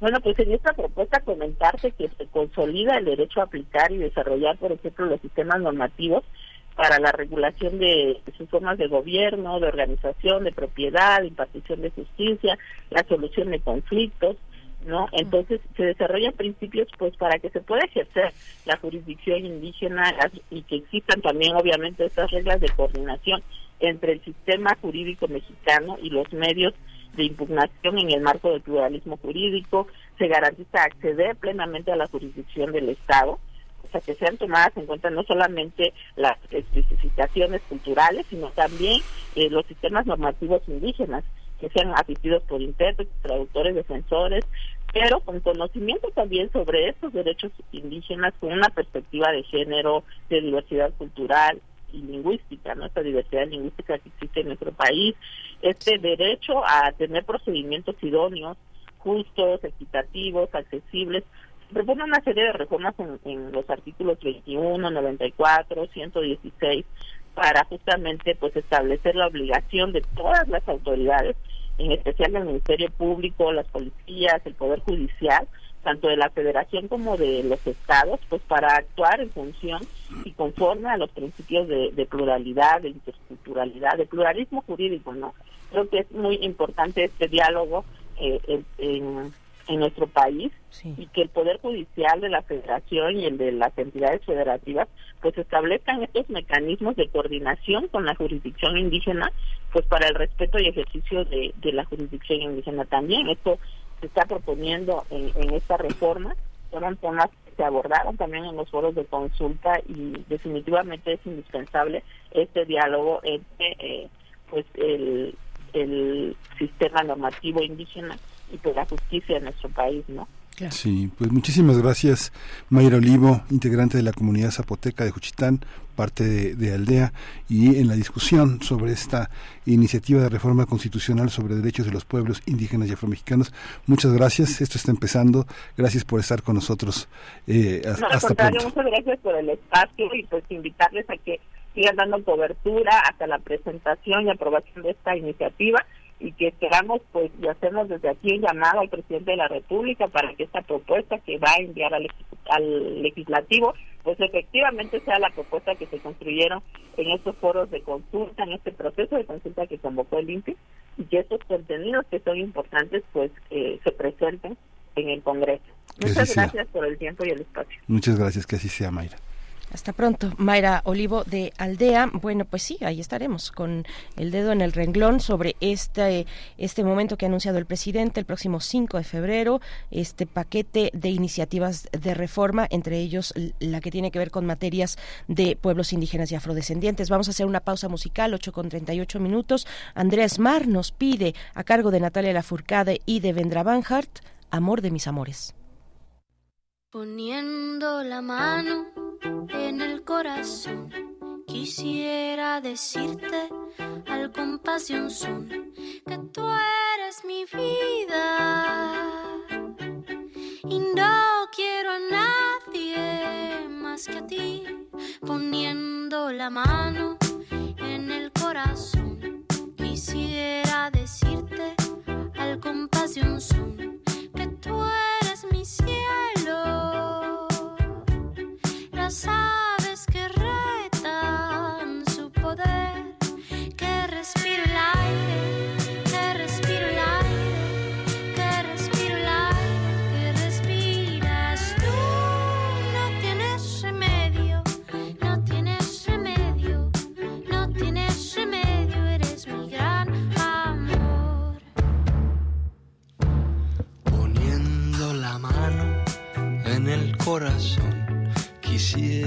cantarte toda una canción, que tú eres mi cielo, eres mis consuelos, que respiro el aire, que respiro el aire, que respiro el aire, que respiras tú. No tienes remedio, no tienes remedio, no tienes remedio, eres mi gran amor. Amor de mis amores, sangre de mi alma. Regálame las flores de la esperanza.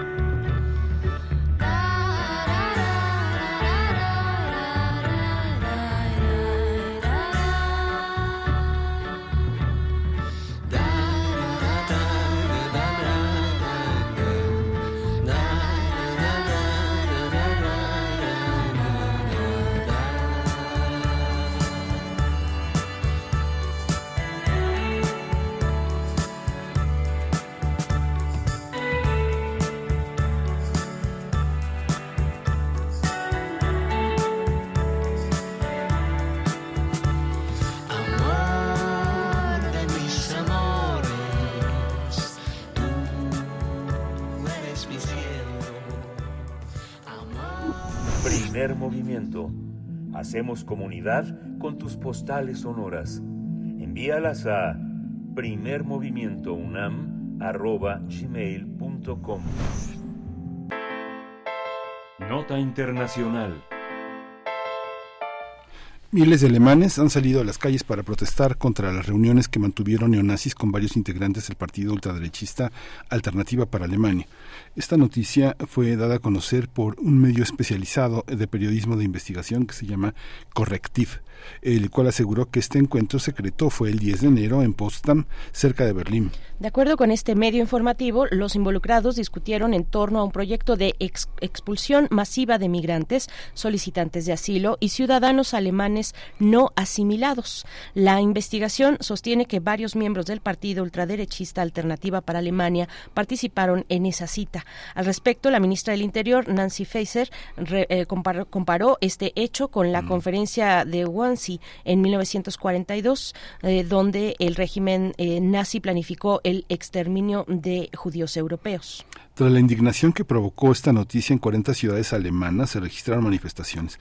Por ejemplo, en Dre- en Dresden, la capital de Sajonia y bastión del partido ultraderechista, la policía informó que hubo un enorme número de participantes. Luego del escándalo, Alternativa para Alemania confirmó la presencia de sus miembros en aquella cita, pero aseguró que no apoyaba el proyecto de reemigración.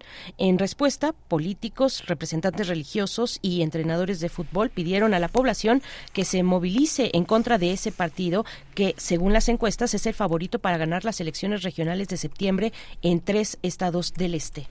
Pues vamos a analizar estas manifestaciones contra la ultraderecha en Alemania y está con nosotros eh, Alma Rosa Amador Iglesias, licenciada en Relaciones Internacionales, maestra en Estudios Internacionales por la UNAM, profesora del Centro de Relaciones Internacionales en la Facultad de Ciencias Políticas y Sociales de la UNAM. Ella edita la revista de Relaciones Internacionales allí en la Facultad de Ciencias Políticas. Alma Rosa Amador, feliz año, bienvenida, buenos días.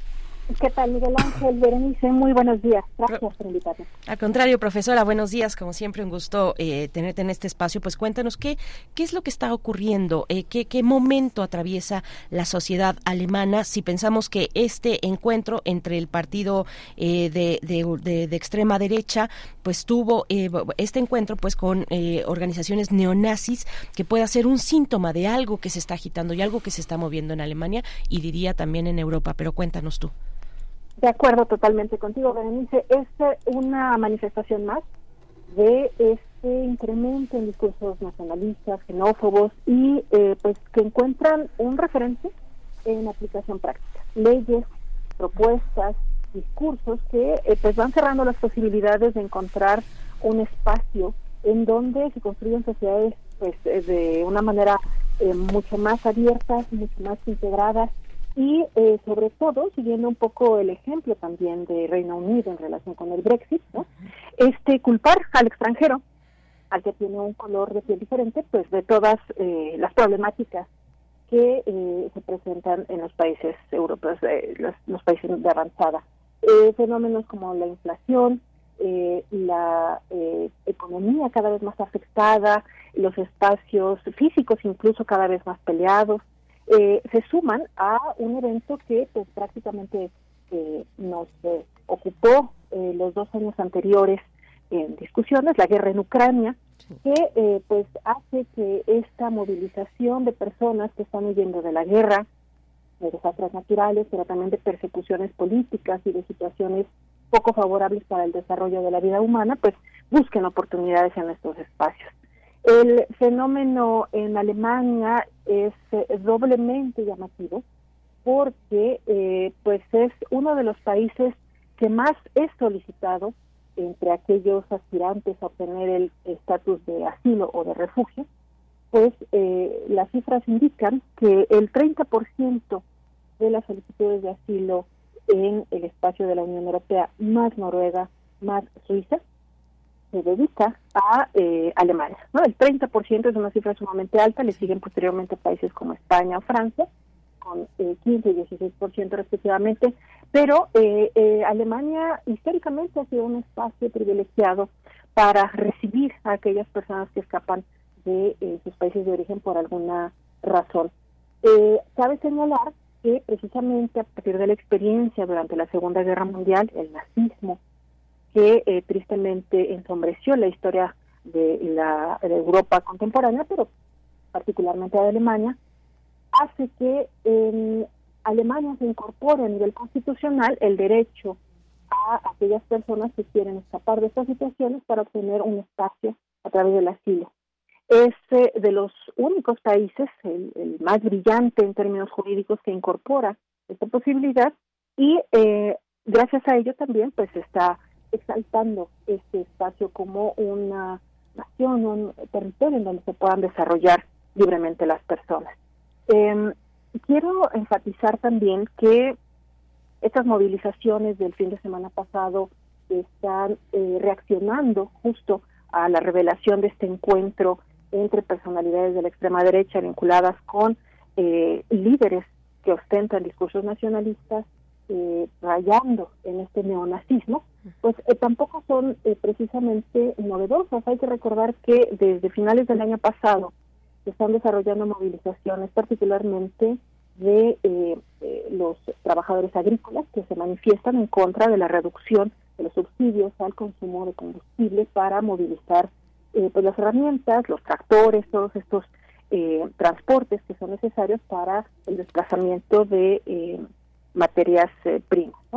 a ello le vamos a agregar pues una cierta crisis de liderazgo que en Alemania se está experimentando, particularmente a partir de la salida de Angela Merkel eh, de la primera magistratura del país. Olaf Scholz se ha enfrentado desde su llegada, un par de años, a una serie de cuestiones que, eh, pues, para muchos hubiesen sido abordadas, resueltas de una manera mucho más integral si eh, la figura de Angela Merkel o alguien similar, ¿no? con mayor ascendencia, hubiese conservado el poder. Así que estamos visualizando un escenario muy complicado para Alemania y eh, creo que, como bien señalabas, Berenice, pues una manifestación más para toda Europa, porque tristemente estas situaciones no se están presentando solo en Alemania, ya hemos visto episodios recurrentes en Italia, que eh, recibe cada vez de forma más eh, abundante llegada de migrantes provenientes particularmente de Siria, de Afganistán y de otras regiones en conflicto,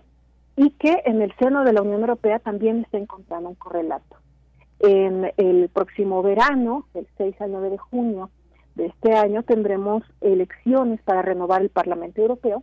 Una de las discusiones más fuertes que se están virtiendo al interior de esta institución, pues justamente tiene que ver con el tema de la migración. Hay diferencias eh, muy marcadas entre los integrantes de esta Unión Europea, particularmente vuelvo a citar el caso de Italia, que eh, pues está demandando que eh, si bien los, los migrantes lleguen a su territorio, particularmente a Lampedusa, ¿no? que tengan la facilidad de desplazarse dentro del espacio europeo y que encuentren sitio donde quepan. Alemania, por su parte, está trabajando desde hace meses una serie de iniciativas para evitar precisamente esa diseminación de migrantes que llegan a eh, puertos de entrada diversos, ¿no? Que se les detenga desde las fronteras exteriores y que se eviten estas problemáticas que en particular, como ya señalaba, en Alemania son cada vez más accionantes. Así que estamos viendo un escenario que eh, no solo es eh, exclusivo de Europa precisamente, ¿no? es una eh, situación que se está manifestando en muchas partes del mundo y que pues, se está encontrando esta reacción eh, de parte de entidades políticas pues que llevan llegan a, a discursos muy radicales. Sí, fíjate Alma Rosa que bueno, ahora anunciábamos, decíamos en la entrada que esta nota tenía este estaba basada en esta revista, en esta publicación, en este conjunto de gente que hace Correctif, que el lema de Correctif eh, de los alemanes es investigación para la sociedad, que forma parte como de una serie de organizaciones que ahora, como parte de esta embestida de la derecha y como parte de la reformulación del presupuesto en Alemania, se hizo una carta abierta de cerca de 50 organizaciones que quedarán sin presupuesto.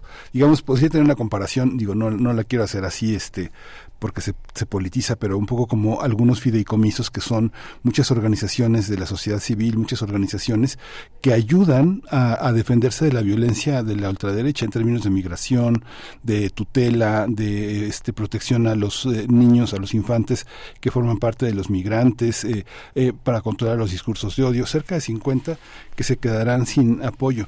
Esta parte es, está del otro lado, ¿no? Que también, por una parte, se, reúnen los alemanes que están eh, estos neonazis, pero por otra parte, también el gobierno no asegura nada para las organizaciones, algunas de ellas que tienen más de 50 años, que se fundaron prácticamente después de la guerra. Todo este horizonte democrático, ¿cómo puede estar tan amenazado por un legislativo que trata de eliminar todos los apoyos eh, que frenan la, la ultraderecha, ¿no? Así es. El asunto de las eh, reacciones o las restricciones en torno a estas eh, declaraciones, acciones, iniciativas que rayan en la extrema derecha, bueno, tienen un lugar muy bien ubicado en, la legislación alemana, ¿no? Eh, precisamente a partir de su experiencia desde, desde la Segunda Guerra Mundial, bueno, pues está prohibido, ¿no?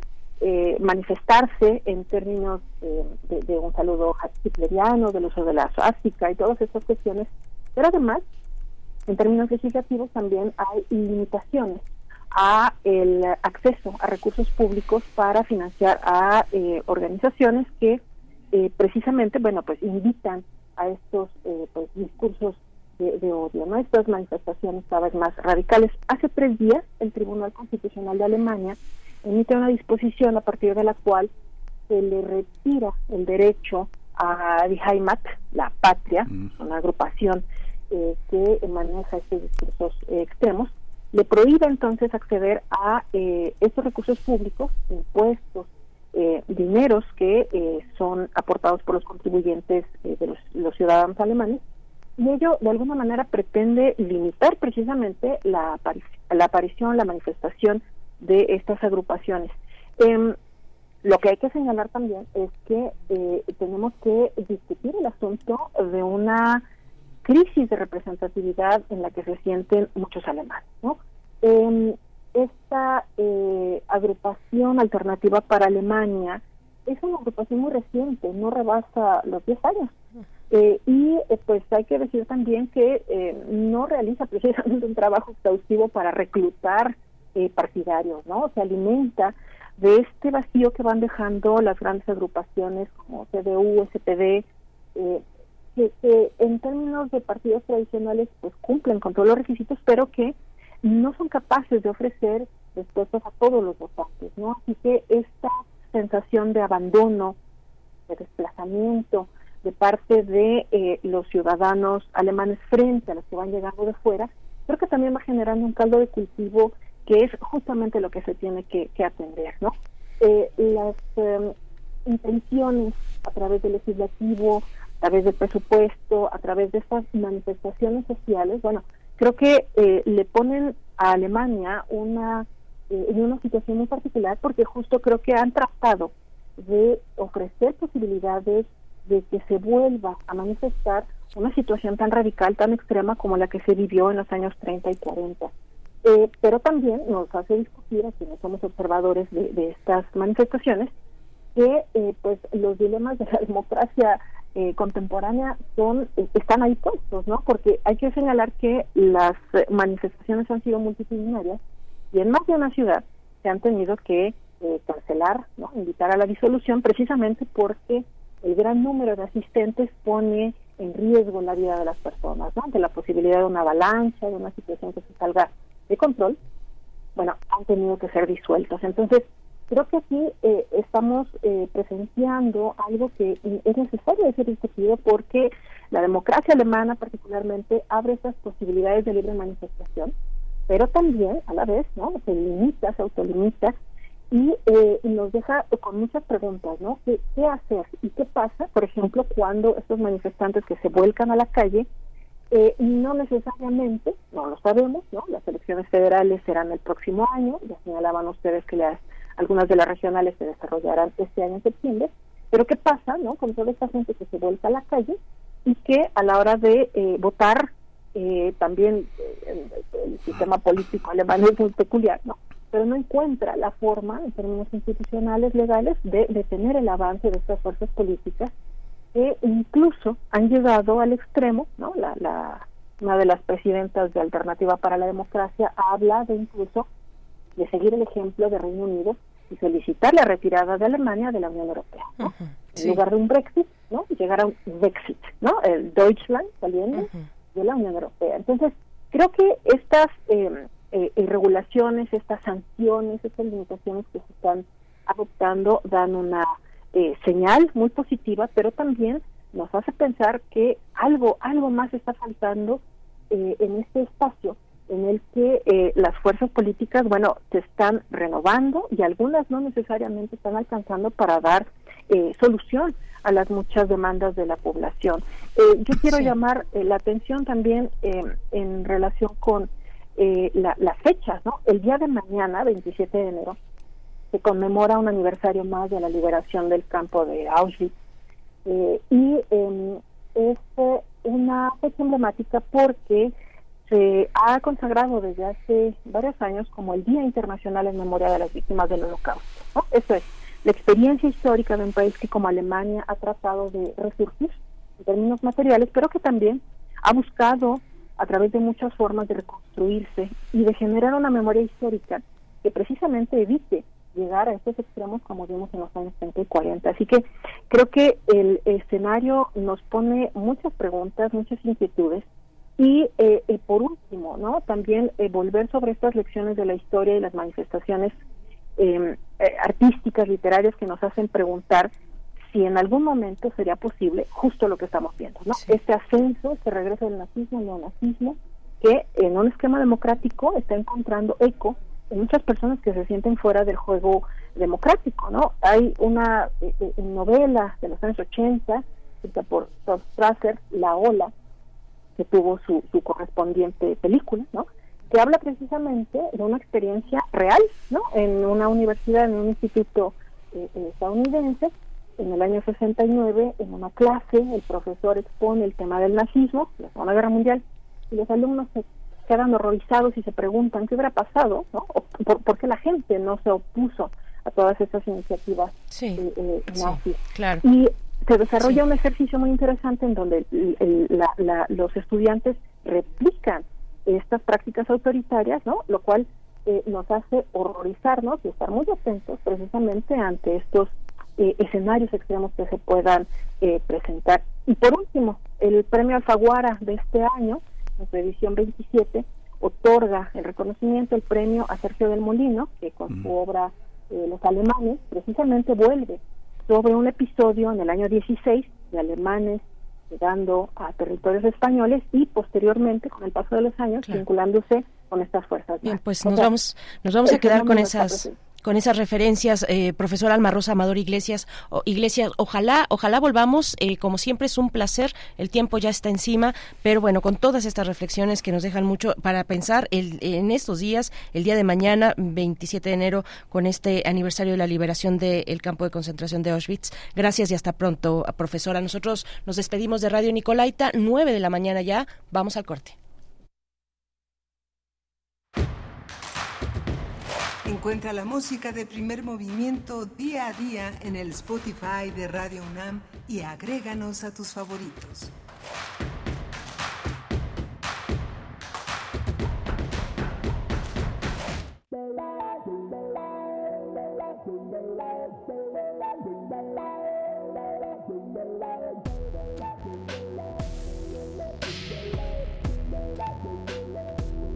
En Radio UNAM le damos las gracias por escucharnos.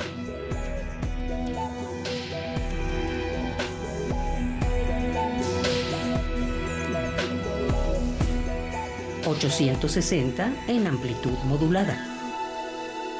...96.1 en frecuencia modulada.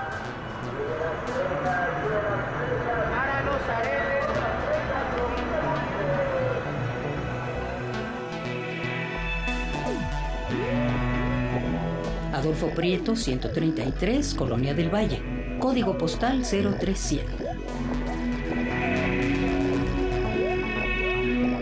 Radio UNAM, Experiencia Sonora. Comprar tu voto a cambio de dinero o despensas. Condicionarte los programas sociales. Recoger o retener tu credencial para votar. Son delitos. No los permitas. Cero tolerancia a los delitos electorales federales denúncialos a la FICEL al 800-833-7233 y ficenet.fgr.org.mx. Fiscalía General de la República. Tu voz en la consulta infantil y juvenil 2021 fue escuchada. Que mi escuela tenga lo necesario. Gracias a tu participación se establecieron compromisos con instituciones públicas y de la sociedad civil. 212 ya se cumplieron al 100% y más de 800 están en proceso. Que se reen los parques y canchas. El INE da seguimiento para que más compromisos se sigan cumpliendo. Nos vemos en la consulta infantil y juvenil 2024. ¡Haz que tu voz se escuche! INE música que sensibiliza la vida. Asómate a su mundo. Panorama del Jazz con Roberto Aimes. Lunes a viernes a las 19 horas por el 96.1 de FM. Radio UNAM. Experiencia sonora. Ahí viene la cuarta transformación, con este ritmo que está sabrosón, unidos en una revolución que mi México lindo merece hoy.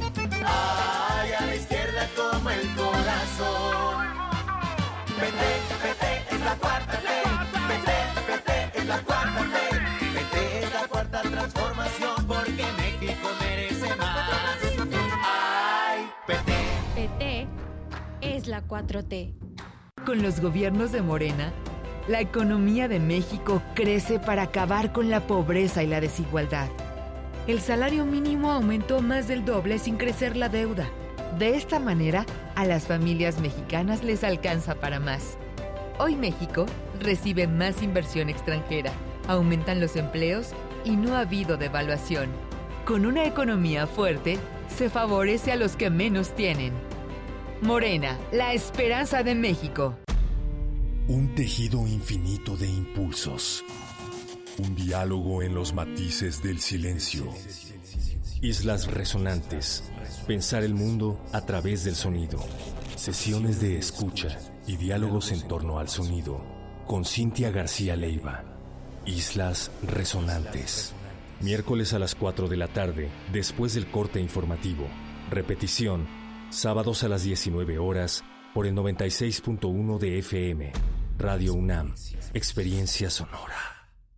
Para las chilangas y chilangos hay un llamado que nadie puede ignorar.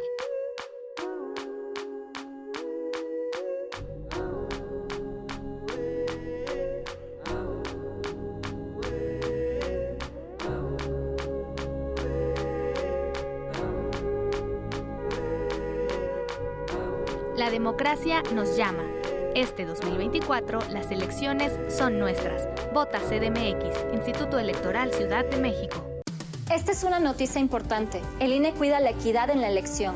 Aprobó lineamientos para evitar que quienes operan programas sociales, así como las personas servidoras públicas, influyan en la votación. Una de estas medidas es que no deberán usar logos ni emblemas que generen promoción de algún programa social o a favor de algún partido político. Tampoco nombres ni símbolos. Con estas medidas se garantiza la equidad y la imparcialidad en las elecciones. INE.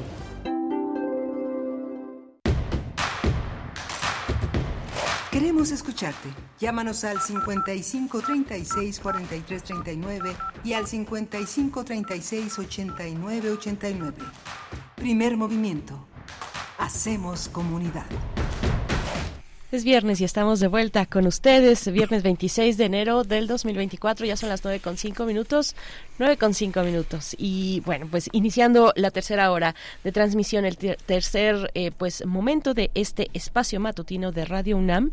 Primer movimiento con Rodrigo Aguilar, que se encuentra a la cabeza y está en los eh, controles técnicos el señor José de Jesús Silva. Miguel Ángel, aquí seguimos. Viene la poesía y muchas cosas más. ¿Cómo estás? Sí, muy bien. Muy, muy, muy interesante todo lo que hemos eh, atravesado ya desde la presentación de eh, Ibero 90.9 eh, con José Luis Aragón y Alejandro Cárdenas presentando su libro eh, Pocajú, Radio Internacional, una muestra de rara flora y fauna musical. Estuvimos con la maestra Alma Rosa Amador Iglesias hablando de este avance de la derecha en Alemania y de la necesaria reforma en materia de pueblos indígenas que lleva a cabo el gobierno federal y que ahora está en poder, estará en poder de los diputados a partir del 5 de febrero.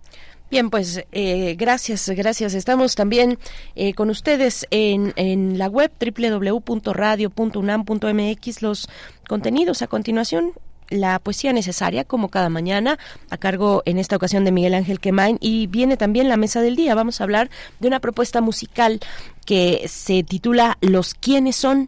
Los quiénes son es una banda, bueno, ya nos dirán quiénes son, ya nos dirán ellos quiénes son, pero les podemos adelantar que son una banda de rock, folk y pop. Y vamos a estar con dos de sus integrantes, Julio Gándara y Carolina Blanco.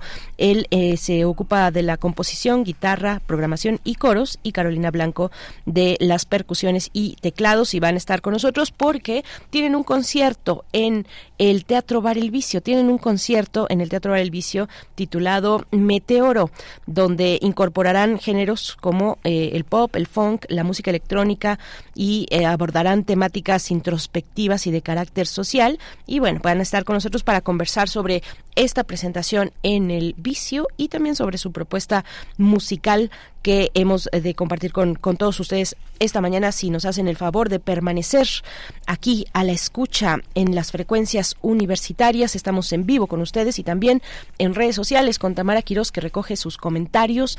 Ya se fueron las cortesías de la mañana de hace un ratito y bueno, pues creo que ya se fueron. A ver, que nos, que nos diga Tamara si ya se fueron o si la seguimos anunciando, por si queda alguna volando por ahí, pues que todos y, y, y todas las personas interesadas se puedan, eh, puedan eh, escribirnos y asistir a este evento. Pues bueno, eh, Miguel Ángel, pues así, así vamos. Vamos a la poesía necesaria. Vamos a la poesía necesaria y bueno, de, de, nuevo les invitamos a seguir participando en redes sociales con sus comentarios eh, cerramos. Nada más no quiero dejar pasar este comentario que nos hacía la profesora Alma Rosa Almador Iglesias. Estábamos conversando con ella en la nota internacional sobre la ultraderecha en Alemania y el rechazo de la sociedad, un rechazo muy importante, eh, multitudinario en, mm, en cerca de 100 ciudades alemanas el fin de semana, tanto sábado como domingo, jornadas de protesta en contra de esta, en contra de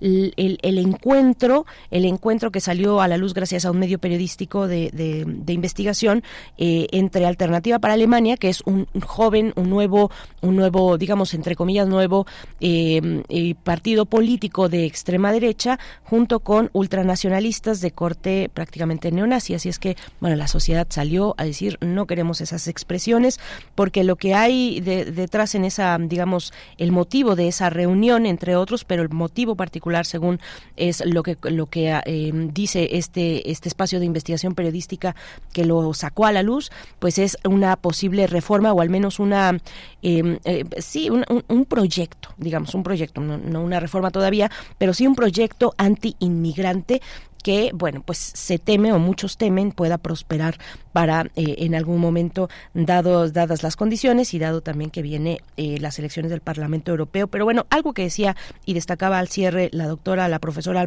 Amador Iglesias, es el día de mañana, 27 de enero, este día de aniversario de la liberación del campo de, de, de concentración de Auschwitz.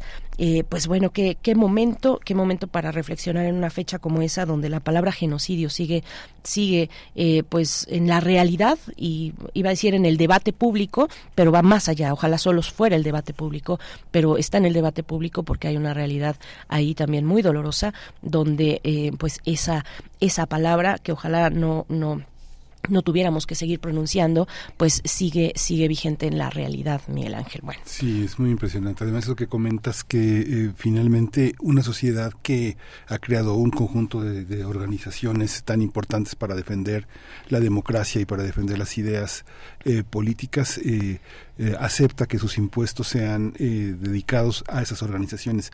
Pero lo más importante me parece es que cuando esos presupuestos se retiran, es la sociedad la que hace que los medios que frecuenta, las sociedades que aplaude, sean subvencionadas por las mismas por las mismas personas.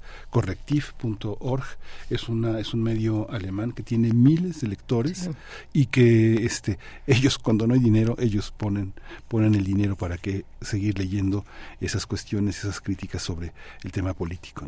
Sí, por supuesto, y está, y está, bueno, también tiene su cuenta en, en, eh, en X, antes Twitter, eh, pues esa es la cuenta de este, este proyecto de investigación periodística Correctiv, que fue el que sacó a la luz este encuentro entre Alternativa para Alemania y organizaciones ultranacionalistas. Nosotros vamos a hacer ya, eh, pues, el momento, el momento de la poesía necesaria, nueve con doce minutos, se quedan con la voz y selección de Miguel Ángel Quemain en la poesía de esta mañana. Es hora de Poesía Necesaria.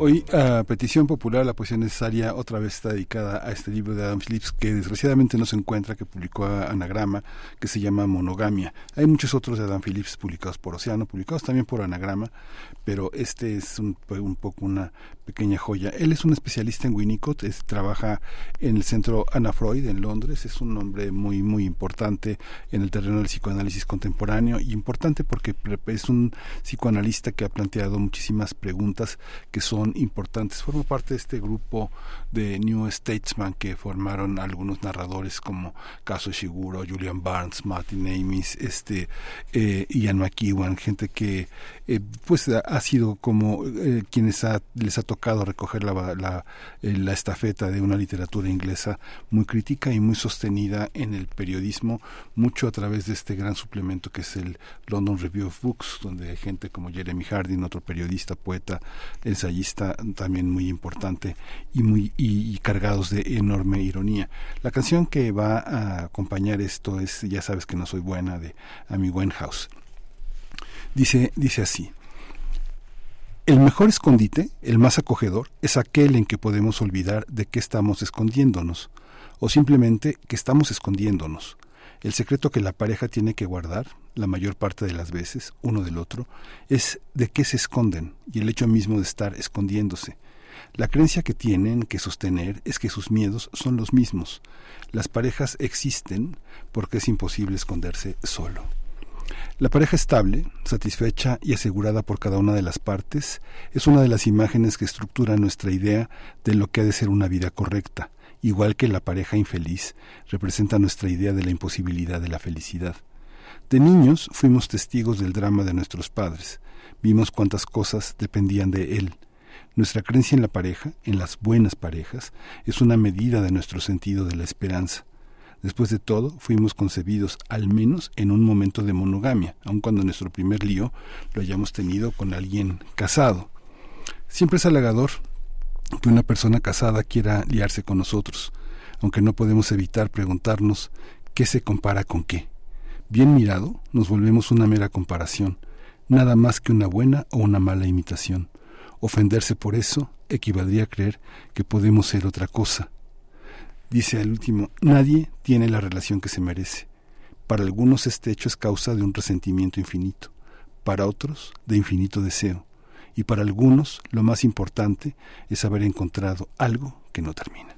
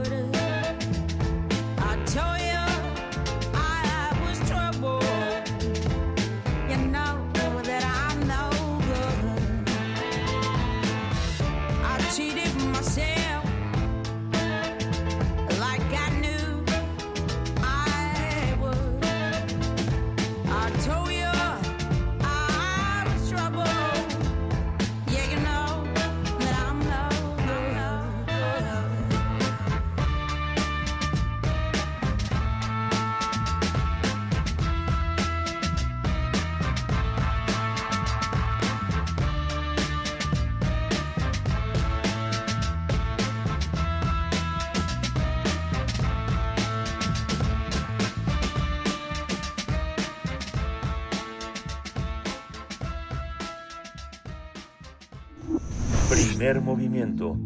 Hacemos comunidad con tus postales sonoras. Envíalas a primermovimientounam.gmail.com 9 con 19 minutos eh, vamos a escuchar la recomendación literaria de esta semana desde el Fondo de Cultura Económica con nuestra querida amiga, colega muy querida y escritora también, Verónica Ortiz, Federico Campbell, La Era de la Criminalidad.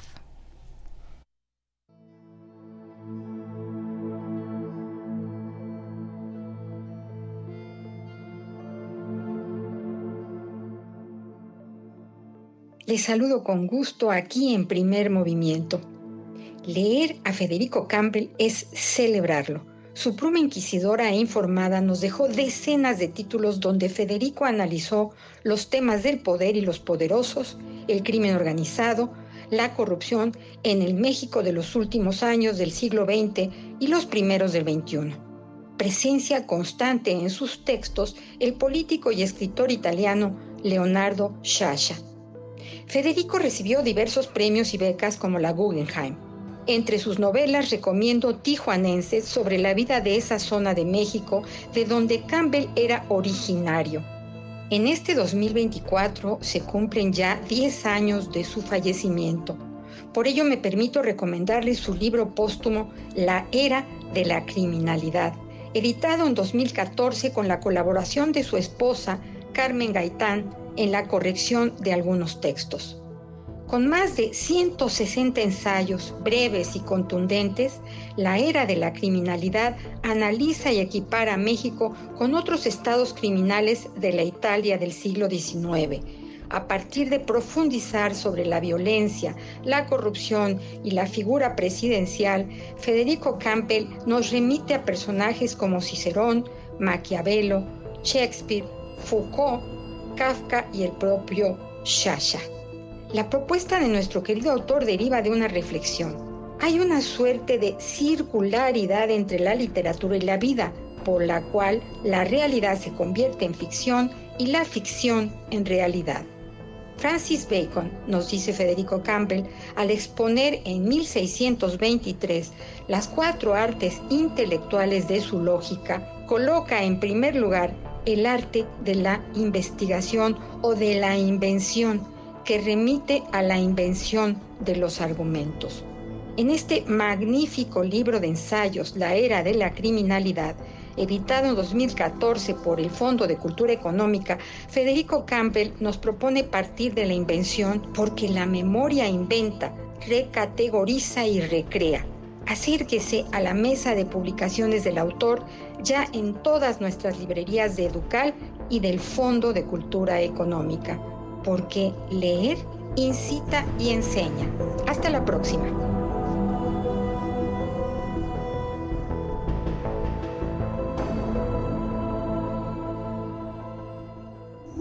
Primer movimiento. Hacemos comunidad con tus postales sonoras. Envíalas a primermovimientounam arroba gmail.com. La mesa del día.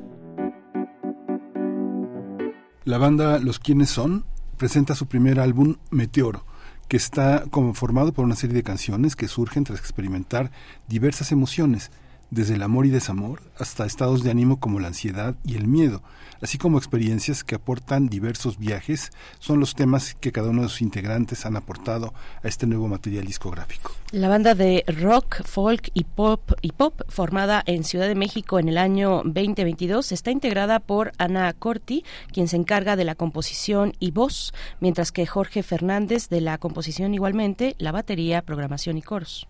Julio Gándara colabora en la composición, guitarras, programación y coros, y Carolina Blanco en la percusión y teclados. La propuesta de estos artistas incorpora géneros como pop, funk, música electrónica. Además, en sus letras eh, tienen temáticas de introspección sobre experiencias personales y de carácter social. Para saber quiénes son, pues eh, darán un concierto titulado así Meteoro, que se llevará a cabo el día de hoy, viernes 26 de enero a las 21.30 horas en el Teatro Bar El Vicio, ubicado en la Colonia del Carmen, en eh, la alcaldía de Coyoacán. Y vamos a conversar con esta agrupación, con dos de sus integrantes, eh, sobre este concierto y este material, sobre todo su primer álbum Meteoro. Nos acompaña Julio Gándara, integrante de Los Quienes Son. Gracias, Julio, por estar esta mañana. Buenos días, enhorabuena por este material que ya eh, pues están presentando y que tendrá también lugar esta presentación, este concierto en el Teatro Bar El Vicio esta noche. Julio, ¿cómo estás? Eh, bien, muchas gracias. Un saludo al auditorio. Sí, muy contentos, efectivamente, emocionados ya preparándonos mm. para, para la noche. Mm. Sí, también está con nosotros Carolina Blanco, ella integra también los quienes son y es responsable de las percusiones y los teclados. Bienvenida Carolina, buenos días. ¿Qué tal? Buenos días a todos. Muy emocionada de hoy. El, rato va a estar buenísimo. Va a estar buenísimo. Pues cuéntenos quiénes son. Queremos saber quiénes son eh, esta agrupación, los quiénes son. Cuéntanos, eh, Julio, cómo cómo surgen y cuáles son, pues, eh, los las inspiraciones musicales que, que, que se ven expresadas en este proyecto. Bueno, pues yo yo siempre he sido un amante de la, música, a eso me dedico y siempre me ha gustado el rock, siempre tuve bandas en, la ciudad de Querétaro y cuando me vine aquí a la Ciudad de México pues me desconecté un poco de eso y volvió el, gusanito, la espinita de, retomar la escena con mi guitarra eléctrica y bueno, pues empecé a gestionar un poco, a, pensar cómo podía formar un grupo. En la pandemia pues estuve haciendo cosas yo solo, pero dije, no, pues hacer cosas solo es eh, pues no es suficiente. Conocí a Ana Corti en, en una este, en una serie de funciones que estuvimos en las que estuvimos colaborando y ella es una extraordinaria actriz y cantante y le dije oye pues fíjate que estoy queriendo hacer una banda y ella me dijo pues me apunto cuenta conmigo y así este esa fue la, la semilla del germen Ana Corti y, y yo y después se, se unió Jorge Fernández y Carolina Blanco y ya quedamos los, los cuatro fantásticos, por así, por así decirlo. Los cuatro fantásticos, esos son los que son en esta banda. Carolina, pues cuéntanos, fue eh, 2022 el año en el que empieza este proyecto, un año eh, difícil, pero digamos ya, ya, ya, ya estábamos afuera saliendo, ¿no? Después del el 2020 que fue de total encierro, en el 2021 llegaron las vacunas y ya en el 2022, bueno, la actividad cultural empezó a, a generarse otra vez fuera de los espacios espacios eh, fuera, fuera de la pantalla, ¿no? Otra vez en, en la realidad eh, física y no en la virtual. ¿Cómo, ¿Cómo fue para ti integrarte en esas condiciones? ¿En qué estabas tú? Cuéntanos un poco de tu propia historia con esta banda. Muy bien, sí, pues yo eh, estoy todavía estudiando en la Olinjo Lisli, entonces todavía estamos entre que regresábamos y no en ese momento. Y, y bueno, eh, Julio en algún momento fue mi maestro y él de pronto entró a mi cubículo y me dijo, oye, tengo una banda, ¿te acuerdas que te comenté? Y yo, sí. Me dijo, ¿quieres entrar? Y yo, vale, está perfecto. Entonces, eh, casi, casi fue, ensayamos el sábado y, llega, ¿no? Entonces, pues empezamos así con esos ensayos, eh, a sacar las rolas y la verdad es que nos hemos entendido muy bien y ha sido muy muy divertido poder poder estar creando todas estas rolas con marimba y, que suenan súper distinto, ¿no? Qué interesante. Bueno, y el, disco se llama Meteoro, ¿no? Que se puede confundir con meteorito, ¿no? Meteoro es un es un, es un fenómeno, no es, no es una cosa exacta. Este, y como decíamos en la presentación, está integrada por muchas cosas, emociones, temas. Julio, ¿cómo, cómo llegaron a esta, a esta visión de que el disco se llamara así? Bueno, este, en, realidad se desprende de un, de un sencillo que es una, eh, una canción que, que, así se llama, que fue una composición entre Ana Corti y, yo que tenemos una colaboración eh, eh, creativa muy interesante, ella este, siendo cantante, pues me manda sus líneas eh, melódicas, sus, ideas con el piano, con la voz, ya todo es con el celular, entonces me manda WhatsApp y entonces yo empiezo a, vestir esas líneas melódicas con, armonía y entonces le devuelvo una sugerencia y entonces empezamos a hacer este, este intercambio y ya después yo desarrollo una maqueta. Entonces Meteoro fue una, una colaboración en la que este, eh, Ana hizo la, la, letra, la melodía y el, coro pues quedó la verdad muy muy pegajoso, muy este muy, popero, pero a la vez con mucha intensidad y pues todos estuvimos como de acuerdo en que ese tenía que ser uno de los sencillos del, grupo y cuando estamos decidiendo qué nombre ponerle al disco, bueno, pues como lo hacen muchas bandas, ¿no? Que, que titulan el disco de algún de, alguna misma canción o de, o de un sencillo y así fue como decidimos ponerle Meteoro. Pues también Carolina, en esta en esta composición de múltiples géneros, ¿cómo te integras, digamos, a un grupo que ya tiene como una idea muy clara de lo que quiere, alguien que llega como una, una especie de extranjero y busca su carta de identidad en el grupo, ¿cómo, cómo, cómo la has conseguido? ¿Ya, ¿Ya eres nativa de quiénes son o todavía estás en ese proceso? no, la verdad es que ya, ya somos como una pequeña familia, este, ya la verdad nos queremos mucho ya como amigos eh, y pues ha sido muy sencillo, o sea, siempre me sentí súper cómoda, súper, eh, pues no sé, o sea, como que sentí el ambiente súper abierto al respecto eh, y la verdad es que en cualquier decisión y, cosas que, que hay que pensar o, o que queremos, ¿no? Como esto de llamarle así al disco, pues siempre hemos estado muy muy en la misma sintonía y, y muy de acuerdo todos que, que pues somos una agrupación que toma decisiones en conjunto. Y pues la verdad es que nunca fue complicado integrarme. Eh, la verdad ha sido como tocar con amigos. O sea entonces es muy, muy cómodo y me parece súper divertido. Tocar con amigos, hacer una familia también mm, con proyectos artísticos. Eh, Julio, ¿cómo, cómo, cómo describirías, eh, Julio, la propuesta musical de los quienes son? Que, eh, bueno, hace un momento Carolina hablaba de la marimba, por ejemplo, pero ¿cuáles son las, las inquietudes musicales que han ido nutriendo a este proyecto, que es un proyecto joven? Eh, han, dado algunos, algunos giros o se mantienen, digamos, con las inspiraciones iniciales eh, de, del cercano 2022? Pues mira, eh, Jorge este, y yo venimos pues, de muchos proyectos anteriores y en su momento este, hicimos rock. Yo también pasé por estas este, bandas de rock progresivo que hacían cosas muy complejas y canciones larguísimas, estilo Yes o Pink Floyd, mucha complejidad, mucho virtuosismo y entonces como que dije, ya es momento de, empezar a trabajar algo que tenga, claro, su, su, sofisticación, pero que también sea radiable, que también sea accesible, que no, no, no sea este, una cosa simplemente de, virtuosismo. Y entonces, pues ese fue como uno de los primeros eh, puntos de, partida, ¿no? Hacer, hacer música, eh, sí, sofisticada, elegante, pero que también sea, este, pues sea radiable, vaya, que, que se enganche, que tenga un coro pegajoso, que se pueda también este eh, comercializar, que se pueda volver una marca sin perder este nunca la, la, calidad ni traicionar pues, los, los, principios del, del, del, rock, que es como el paradigma principal que se nutre pues de los sonidos este de, pop, con algunos toques un poco góticos, la marimba con ese toque folk que le, da, que está muy relacionada a la música del, del sureste eh, mexicano. Entonces, bueno, pues es parte, es parte de, los tiempos que vivimos hoy en día, que es una mezcla de, muchas cosas, ¿no? Entonces, pues por ahí va la cosa. Por ahí va la cosa, Carolina. ¿Cómo lo describirías tú y cómo eh, y de tus propias inquietudes musicales, de tu formación en, en la eh, Olinjolistli, cómo cómo fue eh, ya integrarte musicalmente a esta banda?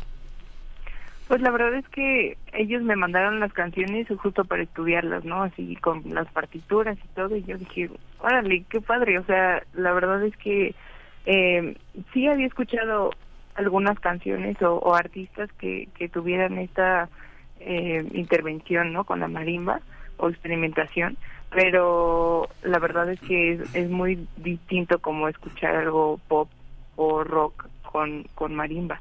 Entonces, pues opino que es algo muy nuevo, es fresco Eh, suena interesante y pues sí, la verdad es que no por ponerme mucho mérito, pero sí es algo que llama mucho la atención, eh, tanto visualmente como musicalmente hablando. Eh, la verdad es que creo que es una propuesta bastante fresca y, y pues esperemos que les guste a todos este este viernes conocer el meteoro.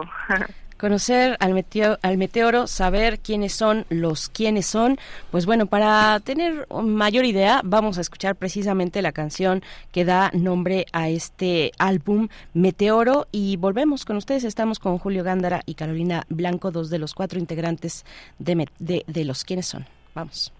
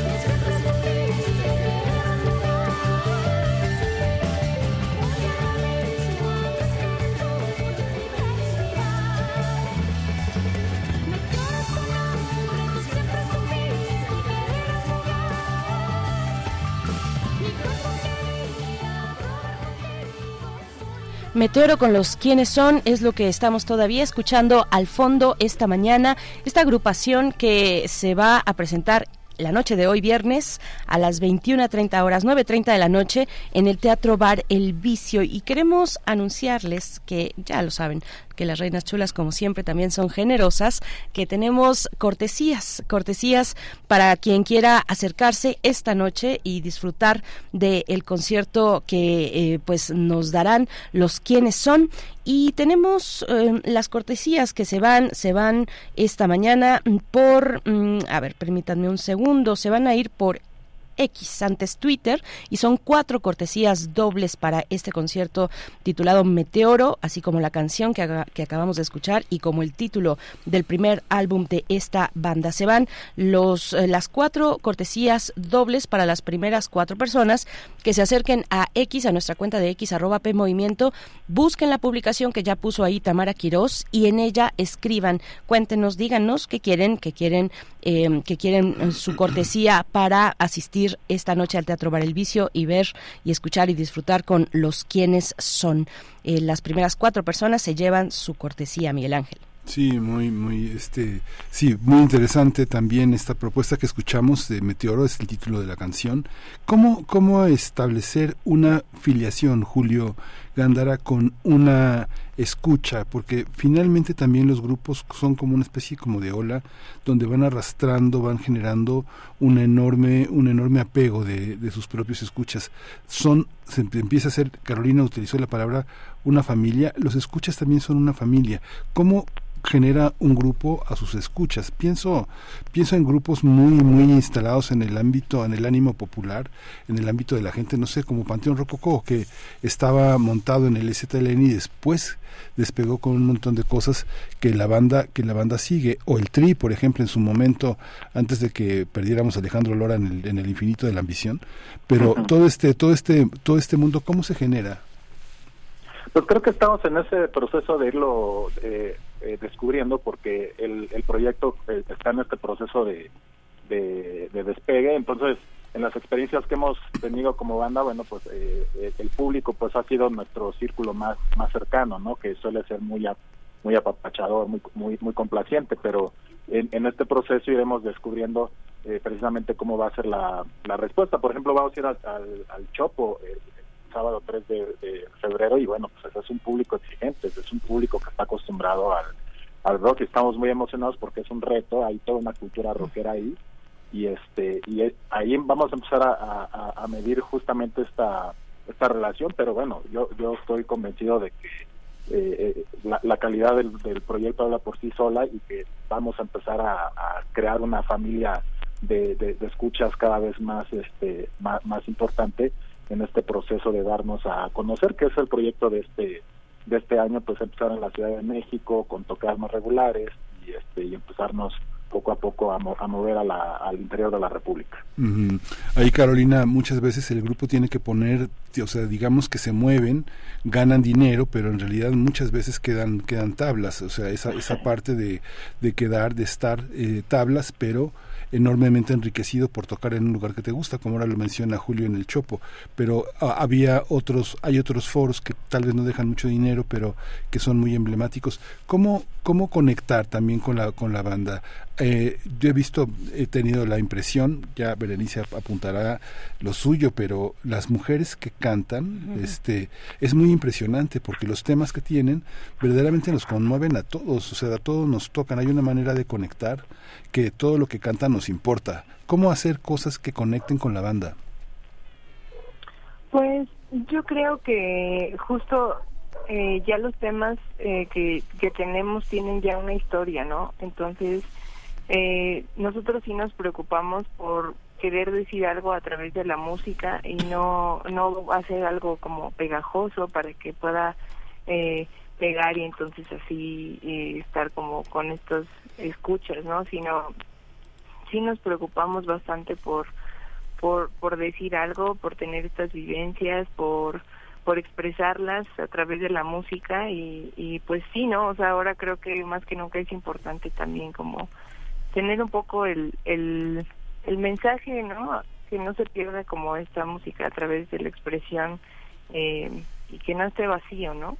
Sí, el equilibrio entre ir en busca de los públicos sin perder la identidad sonora, la identidad eh, musical, estética incluso de, de, un, de un proyecto que surge así con, con mucho cariño, ¿no? Eh, eh, Julio, fíjate que, bueno, es que Miguel Ángel hablaba de las voces femeninas, acabamos de escuchar con Meteoro esta, esta canción y esta propuesta que, bueno, la pregunta es cómo, cómo una voz marca la identidad de una propuesta musical. Fíjense que acá en la, en la audiencia, en redes sociales, nos comentan, nos comenta Margeven, que dice, los escucho y siento algo que me recuerda a Santa Sabina, ¿no? Este, con una voz eh, tan, pues, tan emblemática para el rock mexicano como la de Rita Guerrero.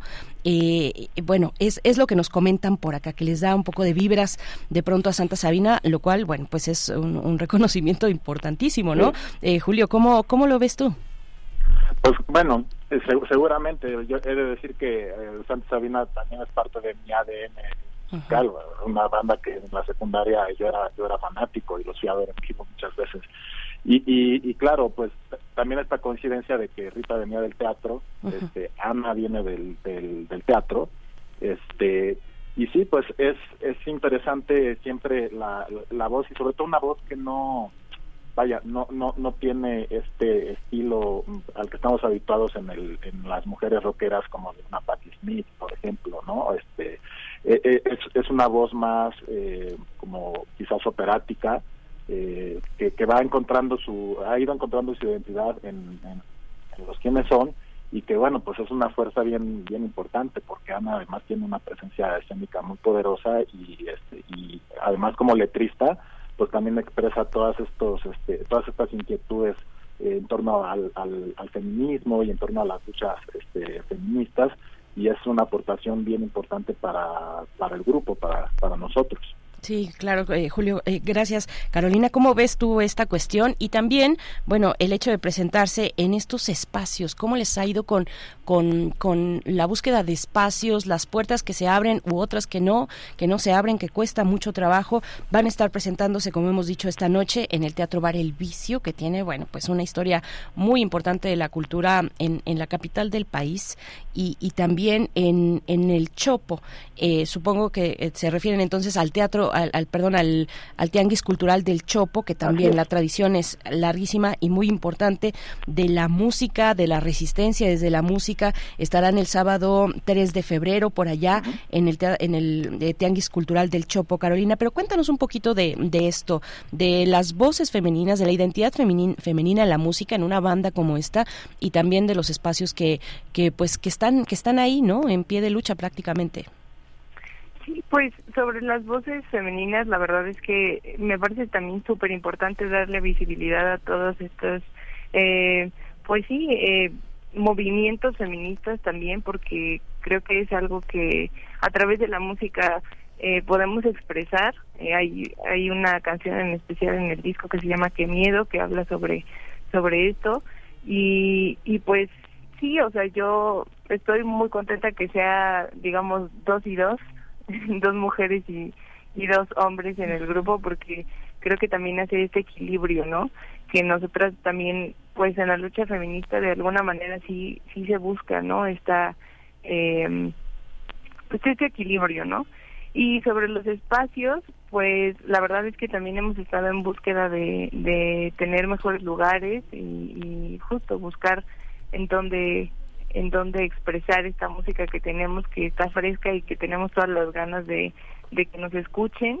Y, y bueno, pues haciéndole la lucha de estar buscando lugares, estar hablando, estar pues moviéndonos para poder eh, darle impulso a este proyecto que, que queremos mucho. Hay una hay un tema también, tenemos otro tema para para escuchar este Julio si nos dicen eh, eh, de, qué va? sí, vamos a escuchar Ansiedad, es lo que viene a continuación. Y en realidad, para, para ir cerrando esta charla, Julio, bueno, si quieres comentar también lo de los espacios, van a estar en el Tianguis Cultural del Chopo. Bueno, pues qué escenario, porque es la calle, la calle, ¿no?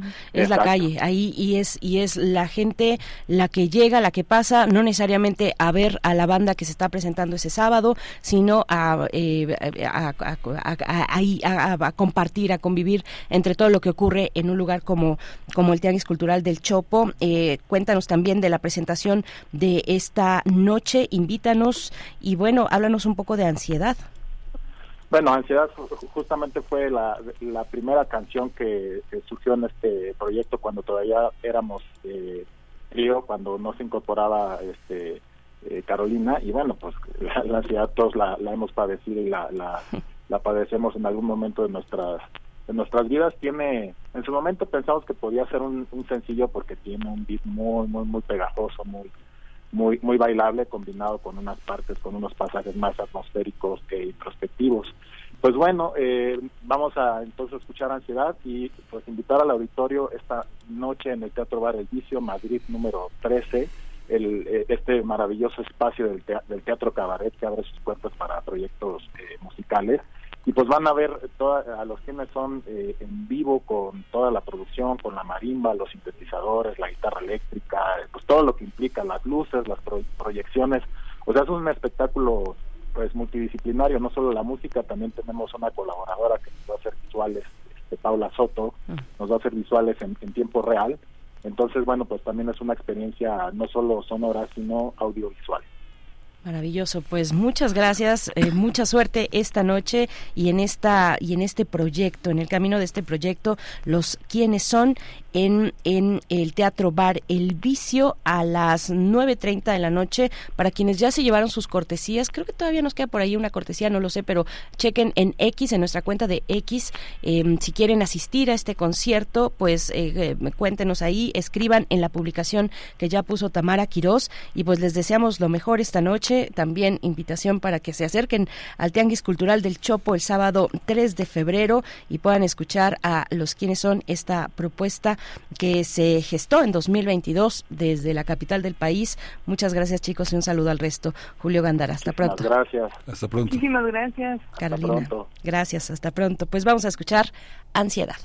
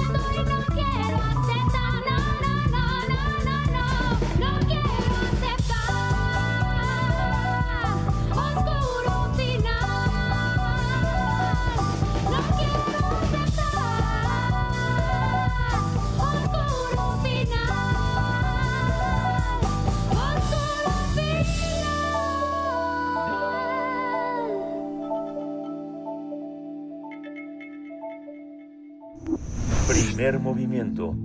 Hacemos comunidad con tus postales sonoras. Envíalas a primermovimientounam.gmail.com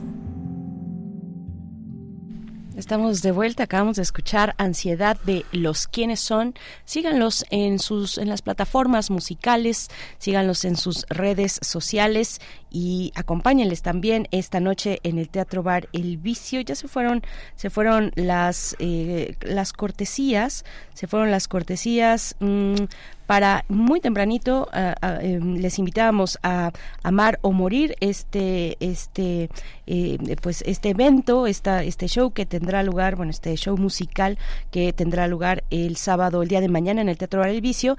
Y pues les invitábamos también a que escribieran para el para el concierto de los quienes son esta noche a las 9.30 de la noche en el teatro también en el Teatro Bar El Vicio. Pues bueno muchas gracias por participar a todos ustedes. Vamos a escuchar de nuestros compañeros y compañeras de UNAM Global este trabajo realizado por Roberto Gutiérrez, Alejandra Ortiz e Ilse Ronces. Nos habla de la contaminación incidiría en, la resistencia bacteriana a los antibióticos. Volvemos.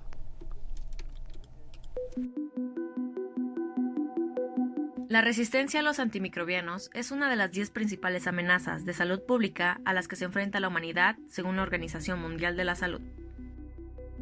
Esta problemática se ha asociado principalmente al uso excesivo de antibióticos, pero un estudio publicado en The Lancet Planetary Health indica que también podría estar relacionada a la contaminación atmosférica. Los investigadores de las universidades de Zhejiang en China y de Cambridge en Inglaterra estudiaron materia particulada de 2.5 micrómetros, también conocida como partículas PM2.5 por sus siglas en inglés. Las partículas pueden llevar no solamente compuestos tóxicos, sino también bacterias que pudieran ser resistentes. Y eso tiene que ver con, por ejemplo, problemas de defecación al aire libre. Se seca y entonces hay un ambiente donde las partículas pueden cargarse de bacterias y nosotros respiramos eso. También identificaron que las partículas pueden contener ADN de bacterias. La bacteria se muere, pero el DNA ahí sigue y entonces llevar esa transferencia lateral de DNA de alguna bacteria resistente. Así es como los científicos tratan de explicar la correlación entre la abundancia de partículas PM2.5 y la frecuencia con la cual se han encontrado bacterias resistentes a los antibióticos en los países que proporcionan los datos del estudio.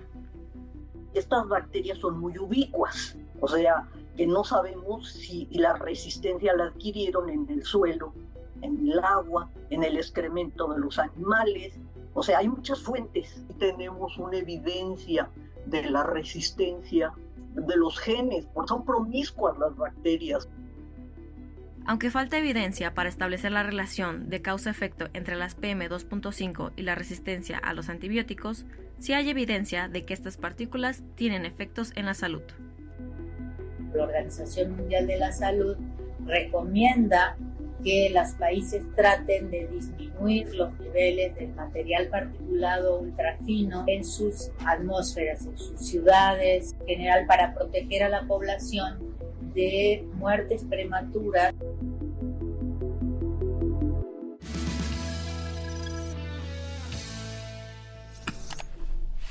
9 con 59 minutos al cierre ya nos encontramos de esta emisión y de esta semana. Les invitamos a permanecer aquí en Radio UNAM. Muchas gracias por su escucha. Nos encontramos el próximo lunes a partir de las 7 de la mañana aquí, eh, eh, primer movimiento. Muchísimas gracias también a todo el equipo. Nos vamos, Miguel Ángel, deseando que disfruten su fin de semana y encontrarnos de la mejor manera el próximo lunes.